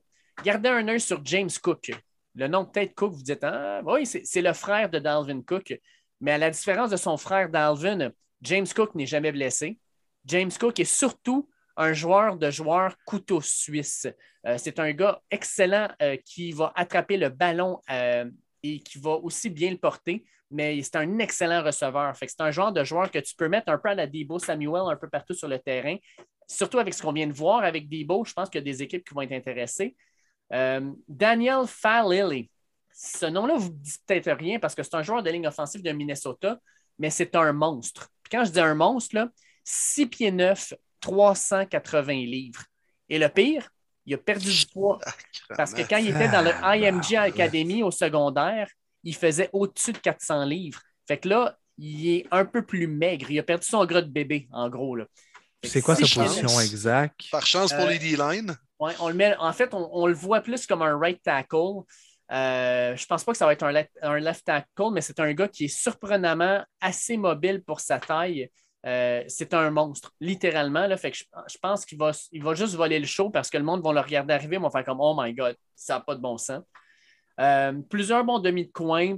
Euh, je pense que le meilleur joueur de tout, tout, le senior ball s'appelle Devin Lloyd. C'est un secondaire intérieur qui vient de Utah. On le compare déjà à Devin White. Puis pour l'avoir vu jouer à plusieurs reprises, c'est pas pour rien qu'on le compare à Devin White. Il est rapide, il a une bonne vision du jeu, il est toujours autour du ballon quand tu as besoin d'un gros jeu, il le fait tout le temps. Euh, fait que je l'aime beaucoup. si vous cherchez des gars qui viennent de petites universités, je vous présente Trevor Penning, qui est un left tackle de Northern, Iowa. Il a tous les, atouts physiques, puis il devrait dominer sa position en fin de semaine. C'est vraiment un très, très, très bon joueur. Puis vous avez le, produit local, Jalen Talbert, un receveur de South Alabama. Il a 6 P3, des super attributs physiques pour être un receveur, mais il a d'excellentes mains. Il a eu deux saisons de suite avec au-dessus de 1000 verges. Fait que non, ça va être intéressant. Moi, c'est sûr que je vais regarder ce match-là parce que ben, c'est des gars que je vais voir pour la dernière fois avec leur uniforme collégial. L'an dernier, on l'avait regardé parce que Benjamin Saint-Just était là. Mais cette année, euh, je pense qu'il y a beaucoup de talent aussi. Oui, puis justement, Dave s'est présenté quoi samedi, habituellement, c'est sur NFL Network. Oui, exactement. Fait que NFL Network, je pense que deux zones le présente, si vous avez deux zones. Là. Fait que je sais que Will Lamy nous avait demandé euh, quels sont les joueurs à regarder. Euh, ben, mon Will, je pense que j'ai répondu à ta question. Il y, a vraiment là, de plusieurs bons joueurs à regarder. Le meilleur receveur, c'est John Dodson de Penn State. Il va être au Senior Bowl. Il fait juste 5 pieds 11, mais le gars fait tout. Fait que, tu sais, non, il y, a, vraiment beaucoup de talent à regarder. Puis je pense que si vous êtes un fan d'une équipe de la NFL, vous allez fort probablement pouvoir tomber en, amour avec deux, trois joueurs qui, éventuellement, ben, vont être repêchés dans la NFL, puis peut-être même, espérons-le, dans l'équipe de votre choix. C'est à quelle heure, hein? Sais-tu? 2h30, 14h30. 14h30 samedi. Yes, sir. All right. L'espèce de Senior Bowl qui ressemble à une barre de chocolat Reese. Oui, exactement. Exactement. ça à, Mobile, hein, je pense. Mobile, Alabama. Exactement. Toujours Alabama. Exact. Sweet Home Alabama. hey, les boys, je veux juste terminer le podcast avec une affaire. Tu sais, moi, là, présentement, là, je suis un coach et les Jacksonville Jaguars m'appellent Qu'est-ce que vous faites, man? Les Jaguars, là, c'est encore un shit show tabac. Décline l'appel. Pour vrai, là. Qu'est-ce, qu'est-ce que Trent Baalke fait là? Avez-vous vu aussi cette semaine? C'est un joueur des Niners, je crois, de mémoire, qui a complètement lancé Trent Baalke en dessous du boss? Euh, je m'en souviens pas maudit, j'aurais dû le prendre en note, le joueur. Puis c'était une vidéo qui disait que Balky, il était sur le practice field, whatever, puis il a dit Ah, comment Il dit euh, voir que tu n'as pas attrapé ça, tu n'es pas digne de, jouer pour la NFL ou un enfant de même. Mais peut-être que je me trompe, je ne veux pas faire d'erreur, mais il a juste dit ce gars-là, c'est une merde. c'est comme aïe, aïe, aïe, qu'est-ce qu'il fait encore DG des Jaguars? Ah, ben écoute, puis, c'est la raison. C'est le seul qui veut faire la job, dans le fond. C'est. Je sais pas. Je pense que c'est peut-être plus le président qui a entêté. Puis dites-vous que c'est la raison que Left Twitch n'est toujours pas nommé entraîneur. Lui, il l'a dit je veux pas balker comme DG. Hum, exact. Ah non, c'est ça, c'est ridicule. Puis là, il continue à, interviewer d'autres coachs. Là, tout le monde pensait que Leftwich était le gars. Puis là, finalement, Leftwich est comme laissé de côté un peu. Puis là, comme tu disais, il y a eu Bissacha qui est allé là, tout ça. Fait que, dans le fond, ce qu'on est en train de dire, c'est non, non, on va garder Balky, puis on va rentrer un autre entraîneur. Ça, c'est n'importe quoi. Là. Puis avec ce qui se passe aussi avec Stephen Ross à Miami, je ne suis pas sûr qu'il y a grands entraîneurs qui vont être intéressés d'aller jouer d'aller coacher là. Euh, sérieusement, en Floride, là, à part pour les Bucks, puis si, si Bruce Arians ne prend pas sa retraite, Euh, ça va pas bien en Floride, là. Non. Effectivement. On peut se regarder du NCA là-bas, je pense. Ouais. Pourtant, euh, Denis Lemieux, dans Slapshot, il dit que c'est là qu'il va, il veut aller en Floride parce que c'est là qu'il y a le bâton. Tax free, baby. Tax free. C'était notre Bon. dernier podcast, les boys, l'avant-dernier podcast euh, avant le Super Bowl. Semaine prochaine, tu l'as dit, Martin, euh, tantôt, ça va être 100% Super Bowl. Fait que non, euh, on, va, on va parler de nourriture, on va parler de paris sportifs pour le Super Bowl parce que Dieu sait que c'est le moment où il y a le plus de paris sportifs dans l'année pour le Super Bowl. On va parler du spectacle du Super Bowl qui va être incroyable. Oh que oui. C'est fou, là. C'est fou. Et je vous le dis de suite, présentement, sur le marché de revente, ils battent des records. On n'a jamais vu des billets aussi chers à se revendre pour le Super Bowl. Les moins chers actuellement sont à 5 500 US et ça monte jusqu'à 45 000 US présentement. C'est Ah. complètement fou. Débile. L'effet Joe Burrow, toi, puis l'effet LA. Dr. Dre. Ah ouais, ça va être débile. Ça va être le show du show. Ça va être incroyable. avec Snoop Dogg et Dogg. On va essayer d'avoir des, invités aussi. Euh, notre but, c'est d'avoir un des Bengals, donc avec Jim, puis on va en avoir un des Rams aussi. On va décortiquer les formations, leur saison. Bref, je vous le dis, la semaine prochaine, ça va être un deux heures complet uniquement sur le Super Bowl. Euh, de l'actualité, on va en parler peut-être cinq minutes, gros max, parce qu'honnêtement, on va mettre la grosse table, le gros buffet. Puis on va prendre un petit euh, 30 secondes pour remercier les boys NFL Fans du Québec, Mathieu Labbé, toute l'équipe de nous supporter. C'est vraiment cool. Allez suivre la page Facebook. On y participe d'ailleurs. Puis de plus en plus de gens que je vois qui taguent David quand on parle des Lions Bleus. Je trouve ça vraiment cool l'effet que ça fait avec euh, cette belle histoire qui a commencé en septembre. Bref, NFL Fans du Québec, très très belle page sur Facebook. D'ailleurs, sur NFL Fan du Québec, je vais poster euh, mon nouveau chandail de DeAndre Swift euh, qui Ah est ben arrivé, oui. semblerait-il. Fait que je vais Oh que oui, mon Chandail des Lions Bleus pour le Oh plus oui. grand fan des Lions Bleus. On va mettre une belle photo sur NFL Fans du Québec en fin de semaine parce que définitivement, on va se rencontrer puis je vais te remettre ça en main propre. Ce That's sera it. un plaisir, mon Dave. Puis je vais prendre une belle photo. Vous allez peut-être pouvoir regarder une petite course de biathlon ensemble, les gars. Aïe, aïe, aïe, il revient là-dessus. Au moins, écoute, c'est déjà mieux le biathlon que t'es Mill. Ah, Ouh! ben non, mais le biathlon. Voyons donc, Chris. Tu parles de Taysom Hill avec les Saints ou avec les Niners? Tyson Hill gagnerait la médaille d'or au biathlon aux Olympiques. Pour Canada, même si c'est un Américain. Non, non, ouais, c'est sûr, mais quand on parle de couteau suisse, lui, il sait tout faire, tous les sports.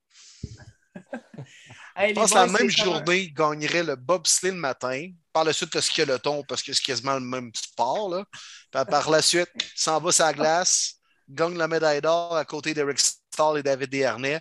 Puis par la suite, il s'en va gagner au biathlon. Une journée bien remplie dans la vie de Tyson Hill. Ouais, ouais, ouais.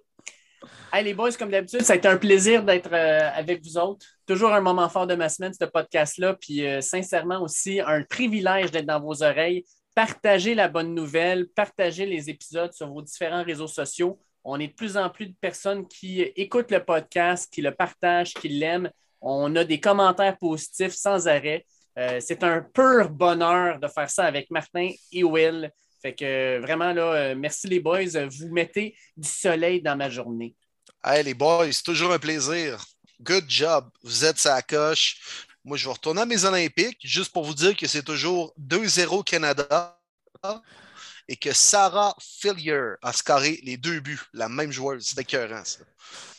Bon, ben merci Playboy, c'est un nouveau podcast. On a eu toujours, toujours du plaisir en espérant que vous avez eu beaucoup de fun. Puis n'hésitez pas, quand vous avez des questions, posez-les nous. Attendez pas nécessairement qu'on pose sur les réseaux sociaux. On les prend toujours en note. Dave est toujours très, très assidu. Puis la semaine prochaine, les boys, on met les ailes sur la table, les nachos. Puis juste pour Will, du bon popcorn avec de la bière. Let's go. It's Super Bowl time. Très bon. Avec la petite musique de Dr. Drew en arrière, on va te gâter, les boys. On va être en mettre la semaine business. prochaine. C'est sûr qu'on la met. On va être en business, les boys. Hey, bon week-end à tous. Profitez-en bien.